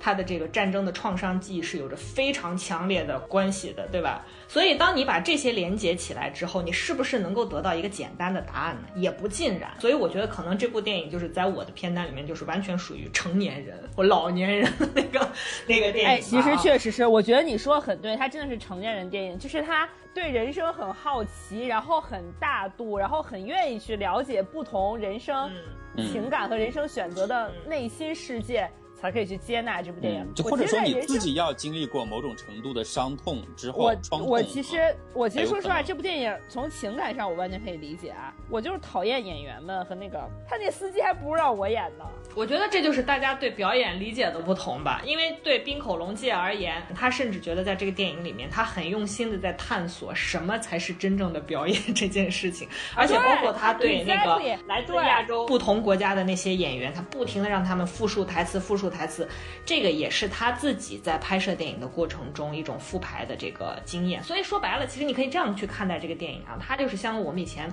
阅读课文的时候，你在小学阶段上来就是一篇什么《锄禾日当午》，你就直接读呗，老师就带你学呗，对吧？但是你等你上了初中、上了高中，你会发现所有的这些阅读材料前面会有一个预读信息。对吧？他可能需要你先做一些准备，心理准备、文化准备，可能你进入这个电影会带给你更不一样的体验，对吧？你就大家的出口是不一样的啊，这可能是另外一种电影存在的意义所在吧。那我们赶快进入到另外一个来自乌丸丸之选啊，乌丸丸的 pick 啊，《上帝之手》这部电影。好啦，我就是因为我们现在真的时间蛮长了，然后我觉得我们现在就便随便说说就好了，都是落选了的嘛。对。我跟大家说下为什么喜欢《上帝之手》啊？因为我刚刚之前说过，我很爱索伦蒂洛这个导演啦。我觉得他的审美是很有体系的啊。就是你如果爱这个导演的整个 style，他的审美和他的影片风格非常非常有自己的个人特色。如果你喜欢，你就是会喜欢；如果你不喜欢，他导的什么你都不会喜欢。真的就是非常非常的鲜明。那我其实就是碰巧是他导的一切我都很爱啊，就不管是年轻气盛、绝美之城、我的天才女友、年轻的教宗啊，我都非常非常喜欢，甚至到什么程度啊？到我们今年一起看那个奥冬奥会的闭幕式，不是有那个米兰八分钟嘛？我们当时看完以后，我当时跟诗人也就在我们的群里面讨论说，我们感觉这个片段像是索伦蒂诺导演的，哎，就他的风格就是又有一点后现代科技感，又很飞，但又很美，又很接地气，你又觉得很不接地气，又很宏大，就用小楚的话说就是很疯，太疯了，对吧？然后其实这部电影呢，就是它完全。是反映他自己所有个人品味和他自己很私人的成长经历的一部电影啊，《上帝之手》，因为他就是那不勒斯人啦，其实就是他从小一个经历和过往嘛，就是咱老百咱老百姓讲咱自己的故事啊，就是这么这么样子一部电影。我觉得索伦蒂诺的电影有几个特点啊，就如果我说的这些你还会觉得很喜欢，你可以去尝试看一下。首先，第一，他是会有那种很我会觉得很戳我腰眼的台词，就比如说我印象很深，他在《年轻气盛》这部电影里面有一句话。嗯，他翻译翻译成中文就是说，聪明和理性的人都没有品味。我这辈子都在尝试不成为这样的人啊！就他说，intellectuals doesn't have taste 啊，是我觉得就我说的好对哦，像我这种很有品味的人，就是没有什么脑子，对吧？大脑皮层很光滑，我说的太对了。然后他在这部电影里面，你去微博上搜这部《上帝之手》，很多影视号都会发这这个台词的截图啊，是里面这个里面他的主人公的哥哥最开始是很立志于成为演员的，所以他说过一句话，他说费里尼曾经说过。电影没有什么用，它唯一的作用就是分散你的注意力，从现实里很糟糕的现实里，朋友们说的对不对？戳不戳妖眼？这这句我也记得在所有人看电影的这个，然后首先就他这些台词，我觉得是很戳妖眼的啊。然后其次，他的品味其实非常非常的私人化啊。就比如他很喜欢马拉多纳，马拉多纳这件事情，因为他首先在《年轻气盛》里，我不知道大家如果看过的话没有印象，他在那个度假村里面是碰到过马拉多纳，然后我已经不记得。他在这部《上帝之手》里，因为其实完全反映他是如何和马拉多纳在命运层面上有更深层次的连接，所以他这部电影直接就叫做《上帝之手》啊。你作为一个曾经做过热刺啊足球主题的一个播客平台的主理人，你怎么能对这种最基本的信息没有就是充分的了解呢？是马拉多纳是那不勒斯的英雄。是他把一个二流球队带成了一个一流球队的，或者说对整个诺那不勒斯人民的意义是完全就是英雄一般的存在。所以我觉得，但凡就是刚弯弯说的，他但凡要讲到他作为一个那不勒斯人的个人经历，你没有办法绕开。马拉多纳，他就真的很爱，当然他他从他个他自己个人上来讲，他又觉得那不勒斯是不是纳波斯，他觉得马马拉多纳是救过他命的，所以他这部电影整个就是那马拉多纳这个这个混号啊，就是这个江湖混号，作为电影的名称啊，所以他整部电影非常的私人品味化，然后他整部电影都可以把它看作是写给那不勒斯的一一个史诗啊，就是他其实有里面有一个很点题的一句他。跟他的很喜欢一个导演，在他最后电影非常非常后面的时候有一个探讨，他又说我很想去罗马，然后他很崇拜这个导演，说你觉得这个城市是没有故事的吗？你为什么要去罗马，对吧？然后其实这部电影就完全可以看作，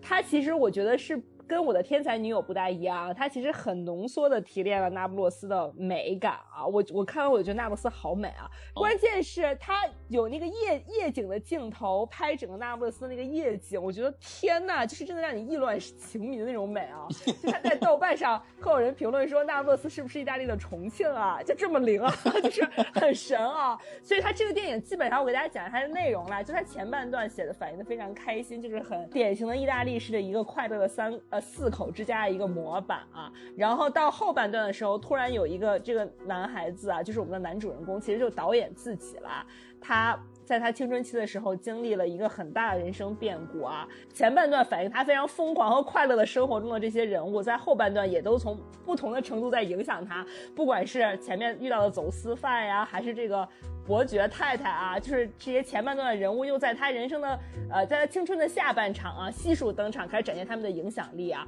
所以他这部电影是。结合了意大利的风土人情、那不勒斯的风土人情，以及青春、成长、夏天、小镇青年啊，种种的元素于一身啊，我觉得非常迷人，非常非常迷人。还有我说的，我是很吃演员个人魅力这一套人吧。里面你是说演他家女性亲戚？对，就跟我一样，吴米宽，高兴了吧？对吧？除了吴米宽的女性经理以外，里面这个男主大夏天还得穿着袍子啊，跟打群架。然后那个里面这个男主我也很爱了。啦，因为男主是一个非常非常，就很多豆瓣里说他是在他是甜茶，他是呃，但我觉得他没有甜茶领哎。No，我觉得他比甜茶领，因为甜茶他就是一个 New Yorker，你知道吧？你就看这今天奥斯卡颁奖就穿个二流子一样，你知道吧？就是我 袒胸露乳。榜榜爷啊，他是一个很美国的人，但他 pretend to be 欧洲人啊。但这个男生是一个很典型的欧洲人，就是很纯的欧洲人。他没有那么，或者你第一感觉没有那么帅，或者没有那么那个像甜茶那种有好莱坞巨星气质，但是他身上那种很欧洲、很在地、很那个那不勒斯、很欧洲小镇青年的味道很浓啊，我很喜欢他，而我觉得他在电影里面表现的也非常好。所以从我的角度来说，我觉得这个电影很美，很值得现在大家被困在家里哪儿都去不了，看一看啊，然后就是找找到一点过春天夏天，然后找到一点青春的惆怅，我觉得还是很合适的。而且我不知道大家就是之前有没有看过索伦蒂诺其他的这个作品啊？他电影里面，我再我说一点我的感受啊，就是其中有一个特别值得我觉得大家去关注的，就不管是。年轻气盛，还是绝美之城，还是回到这部《上帝之手》，他电影里面有一个特别明确的一个运镜特点，就是花样百般的那种运动镜头，突然间就不知道那个镜头是从哪儿推过来的啊！你感觉那个摄影机像是一只手一样，就是无处不在的伸向，就是呃，能够展现这个城市那种。绝美之处的那样一个方向突如其来，就是那种运动感特别强。如果大家看过《绝美之城》，在开头的那一组运动镜头里面，那个长镜头里面是特别明确的能够感受到这一点。所以你这次如果再去看《上帝之手》的话，无论是他那种很舒缓的摇镜啊，或者是那种情绪非常充沛的那种特写，都会让你觉得有一种特别强大的沉稳和平静的感觉。就我不知道你们有没有这个感觉，包括他中间突如其来的经历了很多很多让他很痛苦的那些呃过往。但是电影都呈现出一种特别沉静。你虽然知道那发生在上个世纪，对吧？马拉多纳等等那些面孔出现的时候，它应该是带有这种怀旧的气息的，但是它没有那种旧的质感，它只是让人觉得是一个少年的前情往事那样一种质感。而且包括最后他离开那不勒斯的时候，你觉得是这座城市那种痛。那种沉重的美让他没有办法负荷，嗯、所以他离开了那一个城市。就现在大家不是很多人都把这个索伦蒂诺当成是一个很典型的什么罗马人去对待，所以他才试图要跟大家说我是一个哪来自我的原乡在哪里小镇青年。对对对，所以他的这个运镜是特别索伦蒂诺式的，这也是我觉得这种美感啊，是可能是乌安完说的那种一下子就能俘获住他的那种质感，所以这个是他电影里面特别能够体现出的一种感觉。而且我觉得，如果你没有看过叫什么《年轻气盛》和《绝美之城》，你可以先从《上帝之手》来进这个电影，因为我觉得你进入这个电影，就是从《上帝之手》进入索伦蒂诺的电影是比较有意思的，因为这个电影的剧情方面啊，是呃比那两部的冲突感都要更强烈一点，也更完整一点。我不知道你们，我反正我当时看《绝美之城》的时候，在前三分之一的时候，我一直不知道这个故事到底要落笔在哪里，一直没有落下来的感觉。所以我觉得大家如果啊、呃、想要看弯弯嘴里所说的这种很绝美的一种电影的质感的话，可以先从《上帝之手》这部电影来看，就是它的故事性会更强一点。下面一个就是小鼠的 pick 了，就是《Flee》啊，逃离这部同时入围了最佳动画长片和这个最佳外语片奖的电影。最佳动画片、最佳纪录片、最佳这个国际电影啊，就所以我刚才说了，它很难得嘛，嗯、就是也是不大不小的创造了一个奥斯卡的一个历史啊。然后那我们稍微快速加快一点啊讲一讲啊，就是首先这个片子刚刚也说了，它同时入围了这个最佳动画片和最佳纪录片，所以呢，它又是动画片又是纪录片，所以这点非常特别啊。就虽然它不是第一部采用这种方式的片子啊，但是它我觉得在这个呃呃方式结合的这个领域里面，我觉得已经足够有代表性了。然后另外一方面呢，因为它的这个题材本身在奖项揭晓之前，我其实是有一定程度的觉得它可能会赢的，因为它非常的正确啊。就大家也知道，现在奥斯卡嘛，就是各种程度上它可能都有很多的所谓的正确的导向来引导你这个选择的做出，对吧？然后这个片子为什么说它正确呢？首先。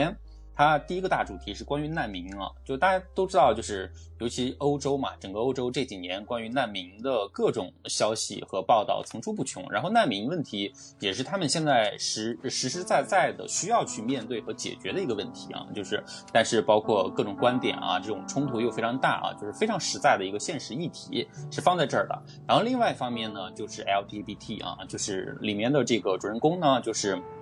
呃啊，从阿富汗逃出来这个难民，然后后来一直在这个丹麦开始成长的这个男生叫阿明啊，就是他这个音译过来也就是叫阿明啊，不是我自己给他随意起的名字，人家就叫阿明啊。然后这个阿明呢，其实他自己是一个同志的身份啊，然后但是你想想，他从小出生在阿富汗这样的国家，包括他后来其实是辗转俄罗斯的嘛，大家知道俄罗斯对这一块的这个包容度其实也是非常低的，然后最终去了丹麦啊，就其实也是表达了。整个自己对自己的这个取向认同的这么一个过程啊，所以说它其实是压中了两个现在非常符合政治正确的议题和方向的，但是最终三个奖项里面一个都没有拿，我是觉得稍微有一点出乎我的意料啊。但是当然就是抛却这个奖项本身有没有拿之外呢，我是觉得这个片子，我是觉得。值得大家去看一下的啊。首先，为什么呢？呃，还是从它的这个方式上进入啊。为什么它是采用了动画片跟纪录片的两个，不管是方式也好，还是说形式也好，为什么是这两个？首先，动画片的这个形式呢？是这个导演用来保护我们片子当中的这个主人公的，因为我们片子当中这个主人公，他不管是身份也好，还是家庭背景也好，都不太允许说他做一个非常呃光明正大的一个形象啊，出现在就是媒体当中，出现在影片当中去曝光，就是还是会有一些个人身份上的一些顾虑啊，所以他用动画的这种形式呢，其实最初的目的也是出于保护当事人，然后尤其是这个当事人是这个导演本人高中时。候的同学啊，所以他们两个人是是有几十年的这种，呃友情在的，然后去拍这个片子啊。那另一方面呢，为什么又充斥了大量的这种纪实的影像啊？就是它不是一个纯纯的从头到尾的动画片，它在动画的过程的间隙里面，其实是插入了一些就是来自于新闻报道的一些纪实影像的，大概是这样子啊。然后这些纪实影像，你如果大家有看过的话，可以体会到它是对呃整个世界大局一些。动荡的一些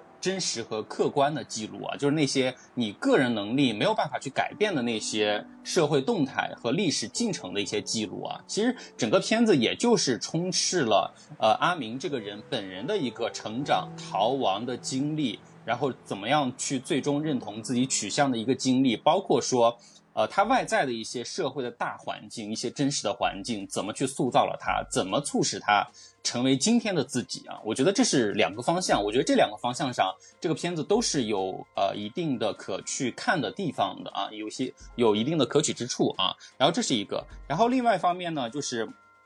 关于动画的这部分啊，我们刚也说，动画的这部分其实是为了表达这个阿明其实从小成长的一些比较个体化的一些经历啊，但是也恰恰是因为用了动画的这个部分，所以它呈现出来的，不管是故事的情节也好，还是说很多具体的细节也好，它非常非常的个体，也非常非常的具象啊，就是你整个跟随这个动画的进程，你会呃非常明确的感受到，就是阿明他通过回忆自己那些。在非常艰难的过程当中，怎么去适应自己的这个心理的成长？怎么去接纳自己作为一个难民的身份啊？怎么在那个莫斯科非常。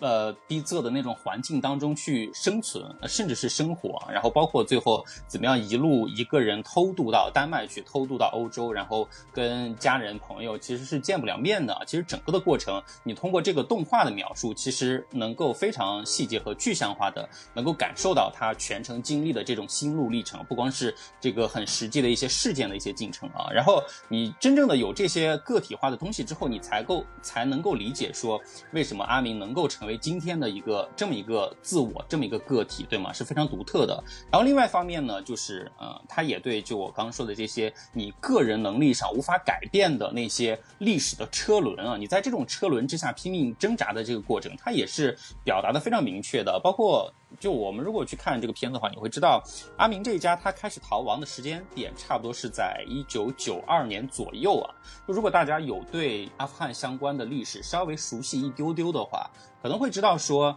呃，其实九二年前后呢，刚好是这个苏联入侵阿富汗失败之后。的这么一个时间啊，因为八九年的时候，苏联军队是完全撤出了阿富汗的嘛，整个长达十年的这个苏阿战争才结束。那么在之后的这几年里面呢，苏联扶持的这个阿富汗的当地的这个政府呢，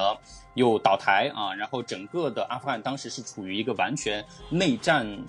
不断的一个阶段的，包括呃，我们看片子的话，知道阿明的这个父亲啊，他在某一天就被当地的这个政府抓走，然后从此消失，杳无音信啊，在是死是活再也没有任何消息，对吗？然后他妈妈呢，就只能带着他全家，包括他姐姐呀、他哥哥啊等等，然后先辗转去了俄罗斯啊，呃，当然这个也非常。讽刺啦，就是他们当时唯一能去的国家是俄罗斯啊，但是呢，俄罗斯的前身也就是所谓的苏联嘛，就是正是导致了他们这个阿富汗战火纷飞、十年不断的这个，其实算是罪魁祸首啊。当然，你在片子当中整个的回忆过程当中，你也会看到说，俄罗斯在他阿明的这个画面的回忆当中是非常的。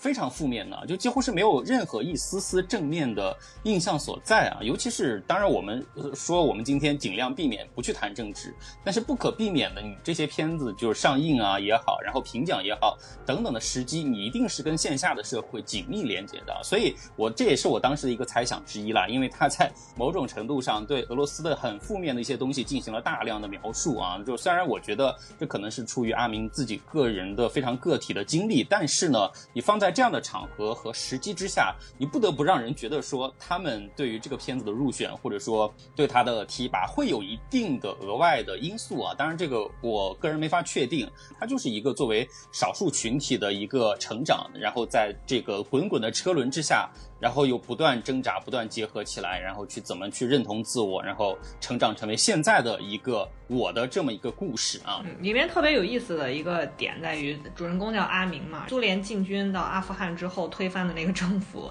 的那个当时他们的总理也叫阿明啊。其实它的这个动画就是为了把，其实你就把它这个动画想象成一张覆盖在它真实画面上的一张纸就好了，就是这样一种感觉。它就是不让你看到那个真人长什么样，所以它通过这个动画的形式，包括它的运镜人物，它应该都是真实的人物是那样做的，然后那样子通过躺下，然后躺在一个什么样的这个地毯上面，然后进行拍摄这样一个过程，算是一个比较取巧的方式来保护了这个受采访。者的一个方式吧。你看这个电影还有一个什么感觉呢？就是它看起来是一段就是关于这个世界上颠沛流离的某一个难民所经历过的那种艰难险阻和心路历程的这么一个过程，对吧？而且它采用了这样一种动画的形式，实际上是。呃，模糊了一些它很具体的背景信息，所以让它看起来，我觉得是更典型、更普遍，就是你能够感受到他希望通过这种观看达成一种很普适性的这种价值提炼。比如说，你会不假思索的在观看过程中想到反战啊，想到政治的肮脏，想到权力者的丑恶，想到这个难民的可怜等等等等，因为这也是。呃，这几年啊，在世界仍然在目击的很多画面。就刚才小鼠可能也想呃跟大家聊到的一点，就在于为什么就是他觉得这部电影已经政政治正确到这个份儿上了啊，甚甚至你会觉得它出现在今年的这个奥斯卡的入围的这个片单里，外语片片单里面，对吧？他甚至你觉得都有一点带有讨好性质的这样一种感觉，就真的是美国希望来什么他就有什么。包括那个男主人公最后乘坐的那个。呃，飞机的那个航空公司还是乌克兰国际航空公司，对吧？就是的，天哪！就它里面有好多的隐含信息所携带其中，但是这里面所携带的那种价值选择。又是我觉得有一点太明确，或者说它倾向性太明确了。就是如果要是我们最终选了这样一部电影，你会让人觉得这个祸心没包藏住，你知道吧？就是本来要包藏祸，没没藏住这种感觉，就是大家觉得，嗯，我让你看的太明白了，我不能选这这种感觉。因为比如说这个男主人公阿明，他来自阿富汗，最终是到丹麦生活，对吧？按照我们的。理解或者说我们想要通过这部电影观看到的一些内容的话，我们想知道他原本生活的那个阿富汗那个国家是什么样子的，他原本生活的状态应该更多的呈现出来阿富汗的一种生活面貌，然后以及他到了丹麦之后，过上了一种什么样的生活，他，对吧？接收他的这个国家给他提供了一种什么样的生活的保障，也应该有所展现吧？很少，反而是大量的去表现他们在中转的这个国家，也就是莫斯科的表现。对它篇幅远远的超过了阿富汗和丹麦它的这个生活篇章的这个刻画啊。再比如，你看，呃，他这个主人公就这个阿明两次特别能够明确的在这个影片中传递出来，他感受到快乐、感受到幸福的时刻，因为一直在铺垫他非常的悲惨这样一个过程，但唯二能够让你。对一一一一，唯二能让你感受到他快乐、他幸福的时刻呢，背景音乐都使用了八九十年代美国特别流行的这个音乐啊，就是那种你一听那个旋律，你都能听得过的那样一个美国的流行歌曲的那样一个 background music 放置在他的背景啊，让你听。然后一次是他少年的时候穿梭在这个阿富汗的街道，不是戴着他的耳机嘛？还有一次是在那个逃亡的卡车里，对吧？跟另外一个男孩在分享耳机，听的都是美国的流行歌曲，对吧？那代表着什么，对吧？那代表着他幸福快乐的源泉，这是有一种非常强烈的互动互文的这个关系的。以及他最后作为难民，对吧？还收到了来自美国普林斯顿大学博士后的邀请，邀请，对吧？所以你在观看的过程中，你会更加深刻的价值的强化，然后我觉得会有一点对。就有点反感的，实际上，我觉得在这个过程中，我看了，也有一个事实上的巧合啦，就是，呃，他本人作为 LGBT 少数群体的一员嘛，当时以为自己会去的是瑞典，对不对？但是其实他都要通关的时候，才知道那个，呃，蛇头把他搞到了丹麦去啊。当然，丹麦，呃，在里面，当然，我觉得啊，就是一定程度上代表了整个西方先进和发达的文明体系，对吗？因为丹麦是世界上第一个认同同性恋婚姻的国家，它在二零零二年嘛，对对对，对，就正式认同了这个同性婚姻啊。所以整个，呃，总之就是这种处处制造出来的差距、对比和差距啊。会让你觉得确实事实是这样，但是你又显得过于明显了，就是这种感觉，对嗯，而且里面有太多的他个人的这种经历、巧合、幸运，嗯，等等在其中连接着，但是他会通过观看让你达成一种普适性的效应，这个是真正他模糊的，但是却很重要的信息所在。但是我觉得这也是他可能会真正入围到最后五部，对吧？最佳外语片奖的理由之一啦。好，那我们再继续啊。这一部我也很 简单，高的人，我也很简单说一下，因为这部其实是很多人的心头好啦。因为我在微博上也看到很多人说，这部其实比较更适比那个贝尔法斯特更适合去拿原创剧本啊。因为我其实我也很站这部啊，我觉得这部其实 at least 原创剧本其实很适合啦。因为就它这个故事其实也很简单，因为刚刚呃。小鼠跟诗人也就讲这个《Flee》这部电影，后来阿明跑到丹麦嘛，丹麦是一个怎么开放和民主的国家？那部这部电影其实发生在挪威啦，我们之前也提到，就发生在这个奥斯陆嘛。就大家想起来北欧啊，就很多人都会心向往之，我也是心向往之啊。就是你们觉得你向往的是北欧的大？你觉得北欧？没就 北欧是一个所有人都会觉得说是世界上生活压力最小的国度，对不对？福利高嘛？你觉得福利很高，然后大家都没有什么压力，对吧？大家都在街上溜达，什么都不用干，对吧？然后就开开心心的啊。但其实这部电影会给你展现的一个点是在于你最羡慕的北欧人民到底在烦恼什么的一部电影啊。然后你会觉得说，原来人类的烦恼，特别是作为女生，女性的烦恼是很 universal 的，啊是很普遍和适用性的啊。然后其实它其实这部电影就是讲一个很年轻的北欧的啊，在世界上生活压力最小的国度的一个女孩子啊，是怎么肆意妄为，然后寻找自己的故事啊。呃，北欧和发生在我们这边不一样的点是在北欧，你可能留给女生探索自己的时间会比较长，可能就很多人都像我，机会多很多。三十多岁了还在探索自己啊，我就但是其实，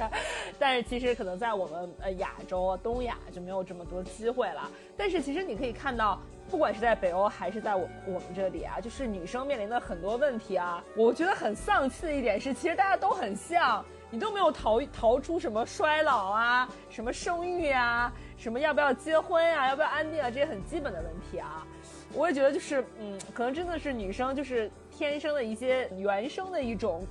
压在女性身上的压力啊，所以这个电影我给大家简单介绍一下讲的什么故事，其实讲一个很。普通的女孩子，她这个设定很普通，但这个女生很漂亮，这个演员很有魅力啊，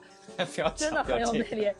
其实就在讲她，包括从上大学的时候挑专业啊，然后到后来决定她所所有选择专业都不喜欢啊，就决定那个当作家，兼职在书店当服务生啊。然后就跟不同的男人啊谈恋爱，然后谈来谈去，最后发现自己爱的是最后 pick 了 final pick 是一个漫画家啊，然后跟这个漫画家一起同居，同居了以后呢，跟他去认识他的家人，然后就有点被催生，被他的，呃家人催生，也被他的男朋友催生啊，就催着生孩子，然后他自己突然自我意识就崛起了啊，觉得说老娘不想生孩子，老娘不想安宁，老娘不知道自己想要是什么，虽然他这个时候已经三十岁了啊。他就突然有一天走在街上，就看到路边有一个 party，然后就进去了，然后就偶遇了一个他很爱的，他就他当时一上来一见钟情的一个男的啊，然后呢，当时偶遇也没有怎么样，然后第二天就平静的分手，第二天一早就回家了，也没有发生任何关系，然后她在逐渐跟她男朋友这种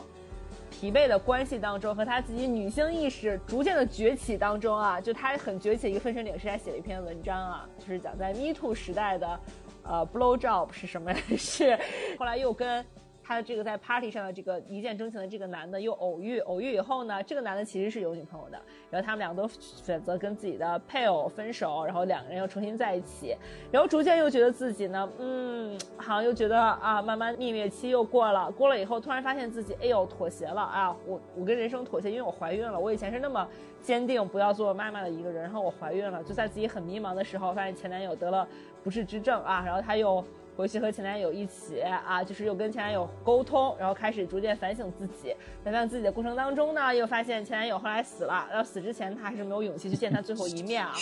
就他从来是一个很简单的故事，但在我的心目中，这部电影就是开自己的车的反面啊，就是什么鬼啊？不断的会有各种行为动作以及在发生的事情，它不像我的车那样，很多时候是情绪和感受啊。对，是的，我觉得这部电影可以一直可以抓住我的注意力，因为我觉得他有很有。你是多动症患者。就首先这个女演员我很爱，然后两个男演员小鼠很爱，然后他有那种很恰到也没有很爱啦，就是我是觉得我能接受。是他喜欢啦，就是那种很有，因为有这种很恰到好处的情绪表达，你就觉得导演是克制的。然后其实同样跟开跟驾驶我车，他都要都是那种没有什么故事情节，不是特别丰满的故事，但是我觉得这个是好看的啊。然后我觉得这还其这其实还是一个女性主义题材了，就是你可以看到里面这个女主角她。面临的所有的她自己很困惑的，她生活中的危机，她都已经她都很放大化了。比如说，她女性所有都会觉得很恐慌的一点就是自己的衰老，对不对？然后这个女生，这个女主角在里面，嗯，吸大麻吸嗨了以后，她第一个幻，然后她也从头到尾都被这个生育压力影响着，然后她自己其实很害怕孤独，所以她必须要。永远从一个男人那里挑另一个男人那里，对不对？所以你就觉得它其实是一个特别反映了，不管是在什么国度，是在什么文化环境内，或者你在不同的体制里、不同的社会环境和文化环境里面，所有女性都会面临的一个面临的所有的问题。你会觉得，哎呀，都是差不多的。你感觉好像就是女生、女性就是天生俱来，就是会被这些问题所困扰的一个电影。我觉得这个电影就是会让我意识到这些。但这个女生拿了戛纳影后，因为这部电影啊。所以就是他的表演也很可圈可点，个人魅力也非常强，所以我很给大家推荐这部。但他这次在奥斯卡出席的那个扮相真的很很显老。啊，我没有看耶，我没有看。你可以去查一下，不好看。你看你还是榨汁人家，你就榨汁我们女生。你看，就因为你们这些人都在榨汁我们，所以我们才会怕老、怕孤独、怕生不出、怕就。好了，你这趴可以收掉了。就说实在话啊，就看这个电影，我的感受就是，除了语言，我看不出来这是一部美国之外的电影啊。就是连它的 BGM 从一开始就是美国很有名的爵士乐，对吧？我觉得这个所谓世界上最糟糕的人，他真的有一点就是制造话题的这么一个嫌疑所在，因为他还有另外一个名字叫尤利亚生命的十。二段律动是吧？我觉得这个可能更符合他整个，对，它是 Chapter One、Chapter Two 那个嘛，对，所以这个可能更符合它整个电影的这个形式吧啊。但是我觉得吧，说就是如果我们刚说驾驶我的车啊有门槛啊有点高啊，那这个电影就是没啥门槛，特别通俗啊，特别易懂。我们刚说了，就是你看不出来这是一个美国之外的电影。就是我们今天给大家介绍的，甚至我觉得包括《福利》。包括这个驾驶我的车，包括世界上最糟糕，就这几部加起来，包括待会儿我小鼠还要吐槽的那部电影啊，就你会发现全世界人。全世界人都可以按照美国人的生活方式来生活。这是我看这五部电影特别集中的一种感受，就是大家都可以，呃，用那样的一种动作、行为、语言来生活，可以非常自然的接受那样一种生活方式。所以我说，你看这世界上最糟糕的人，如果你不听他的语言，你就觉得这这这就跟你常看的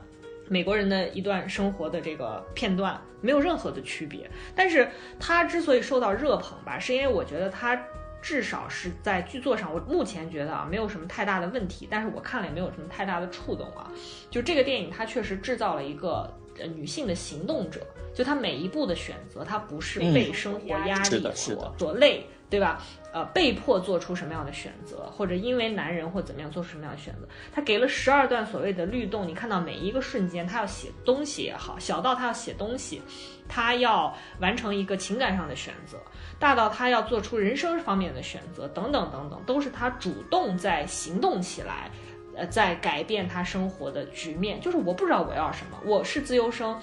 我想当医生，但是我学一学我学不明白，我又想当心理学。我也学学学没劲啊！我就当摄影师也挺好，就是可能这符合绝大多数还很绝大多数人这种很迷茫的境遇吧。但是你你另外一方面，你也可以说他是创造了一段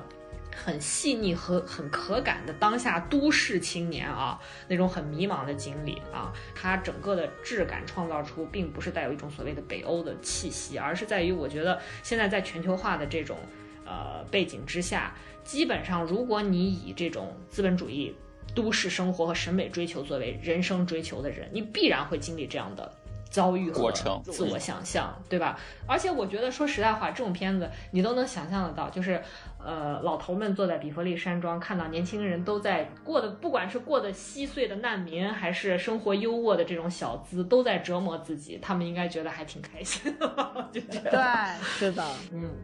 好了，我们进最后一部电影啊，再跟大家稍微简短的说一下，也也叫不丹式教室啊，也叫不丹教室里的一头牦牛啊，来自不丹啊这个国家啊，而且这部电影让我看的真的是叹为观止。我们先让教主给大家稍微介绍一下，就 是这没想到啊，就作为我们本期最后压轴的这部片子呢，我不想讲任何关于它的具体内容，它就是个支教的故事，嗯，不用讲了，它就是个支教宣传片，朋友们，就是强调说年轻人啊也应该。关注一下本国落后的这个教育情况啊，给给这个上不起学的小孩子提供一些支持啊，大概是这种情况啊。就其实，其实我当时最早看到他的名字的时候，我虽然还不知道他的内容啊，但是我的第一反应就是跟张艺谋早些年的一个都不能少差不多，但事实证明了也差不多，就是 就是表达对落后地区这种。算是有一些反思吧啊，然后包括说呃去想象说怎么样去对他做一些更加实际的支持。当然这个片子呢，我都已经不知道该怎么形容它了。就是我们刚才说到说接受的门槛也也好，包括说这些情节的一些实际化的程度也好。呃，不丹牦牛这个片子呢，真的是最实际的，它没有任何门槛啊，就跟你看那个大街上的广告一样，没有任何门槛啊。你如果想看它的话，你顺着它的每一句台词和剧情走，没有任何理解的难度啊。但是这也恰恰是，嗯，我今天在捋这期主题的时候，包括我，因为我们今天这个直播的主题是最佳影片有多保守，最佳国际电影就有多猎奇嘛，对不对？影片的保守呢，其实最后我们也看到结果了，对吧？给了这个监听女孩，真的算是一个非。非常非常保守的一个选择了，真的太保守，谁都不得罪，真的，嗯，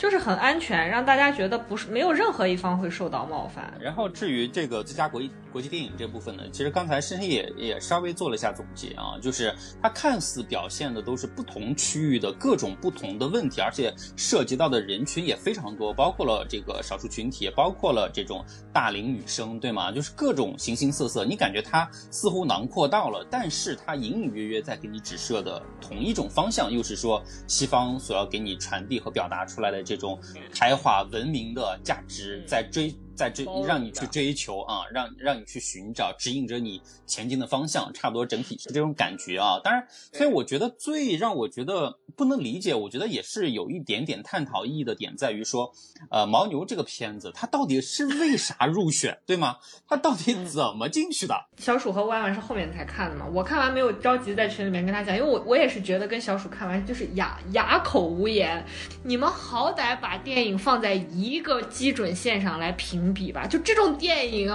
我跟你讲，刚才小鼠说他呃让他想到张艺谋的一个都不能少，一个都不能少，简直就是最佳影片，都不是最佳外语片。你们去看一下那个不丹是牦牛这部电影那种表演的那种拙劣啊！我们不是说嘲笑这个国家电影，不丹这个国家历史上最早的一部片子也就是二十年前啊，所以它整个电影的历史只有这么低。嗯，就是你可以去。鼓励啊，甚至是资助这样一个呃，在这个电影制作方面实力比较弱的国家去完成一些电影的制作。你你去投入人和钱去做就好了，你不需要把它放在入围影片里面去给他这么大的一个 honor，对吗？就它实在是太，它方方面面，就整个一部电影会涉及到的方方面面，表演、剧作、演员，就是你会看到在不丹这样一个国家。的城市啊，或者说中心城市，一个到现在那个门儿还是那种就是风雨飘摇的那么一个木板门，家里还大概是用这样的一个状况生活的这样一个家庭啊，那个厕所还用的是蹲坑，这样一个城市的家庭，这些孩子却可以见面都 Hey bro，What's up，Yo，就是。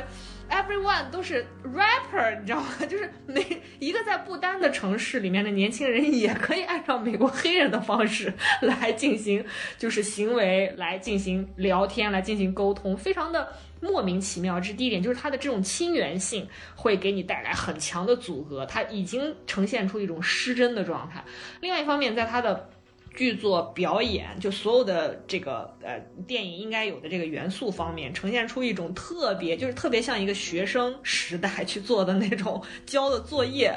对吧？就类似于，哎，小鼠，那你对这个事情有什么看法呢？就是痕迹那种痕迹，能明白吗？你咋想的？我就是真的不懂。他们的那种很廉价的那种怜悯和施舍，对吧？都写在脸上了，对不适和让人反感啊，这样一种感，就是你对电影起码的尊重呢，或者你对观众起码的尊重，你觉得这五部摆在一起，大家是看不出来问题所在吗？就是这种感觉，侮辱我。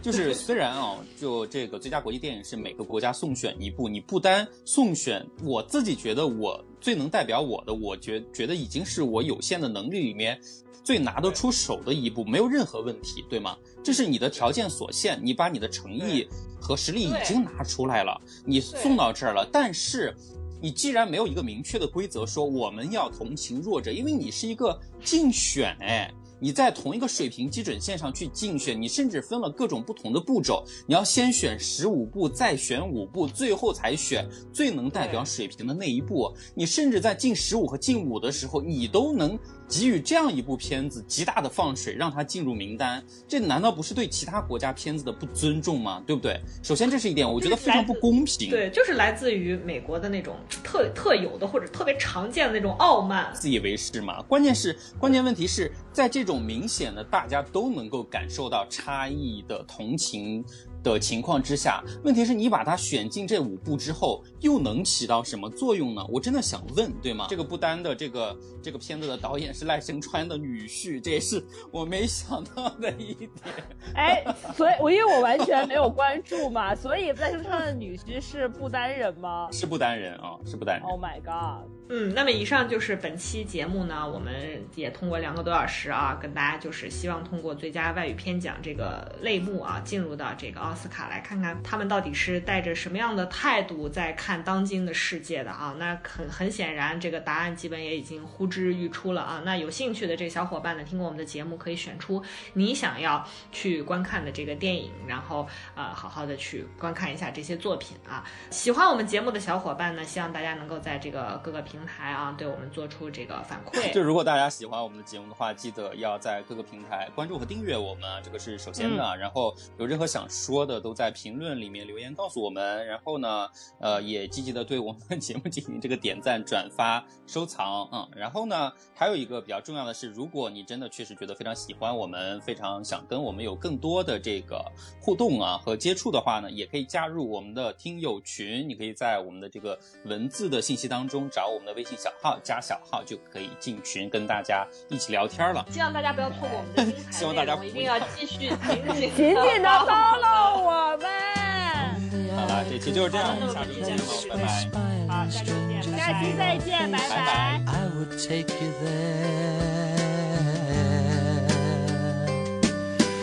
place with constant melody where you and I could wander free,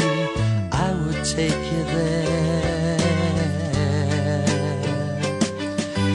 Seems like such a waste of time just trying to unwind the facts of life.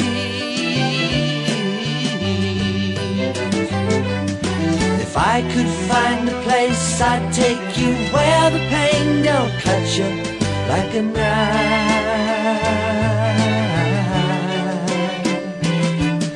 If only there were time enough,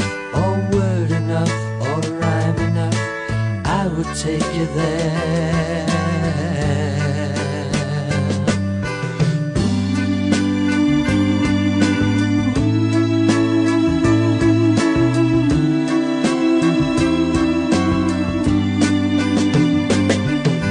Seems like such a waste of time just trying to unwind the facts of life.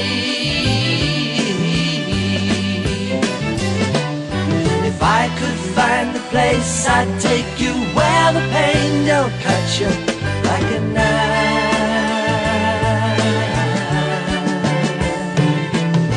If only I could find a place where smiling strangers knew our faces, I would take you there. A place with constant melody where you and I